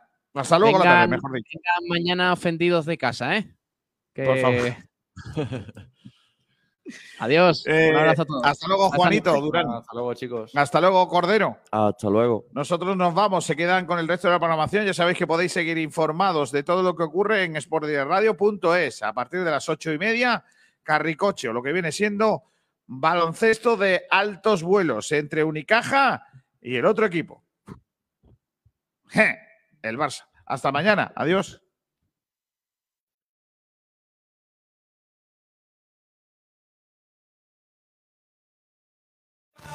Porque esta temporada va a ser complicada. No un huevo que se echa a freír. Porque cada partido saldrá.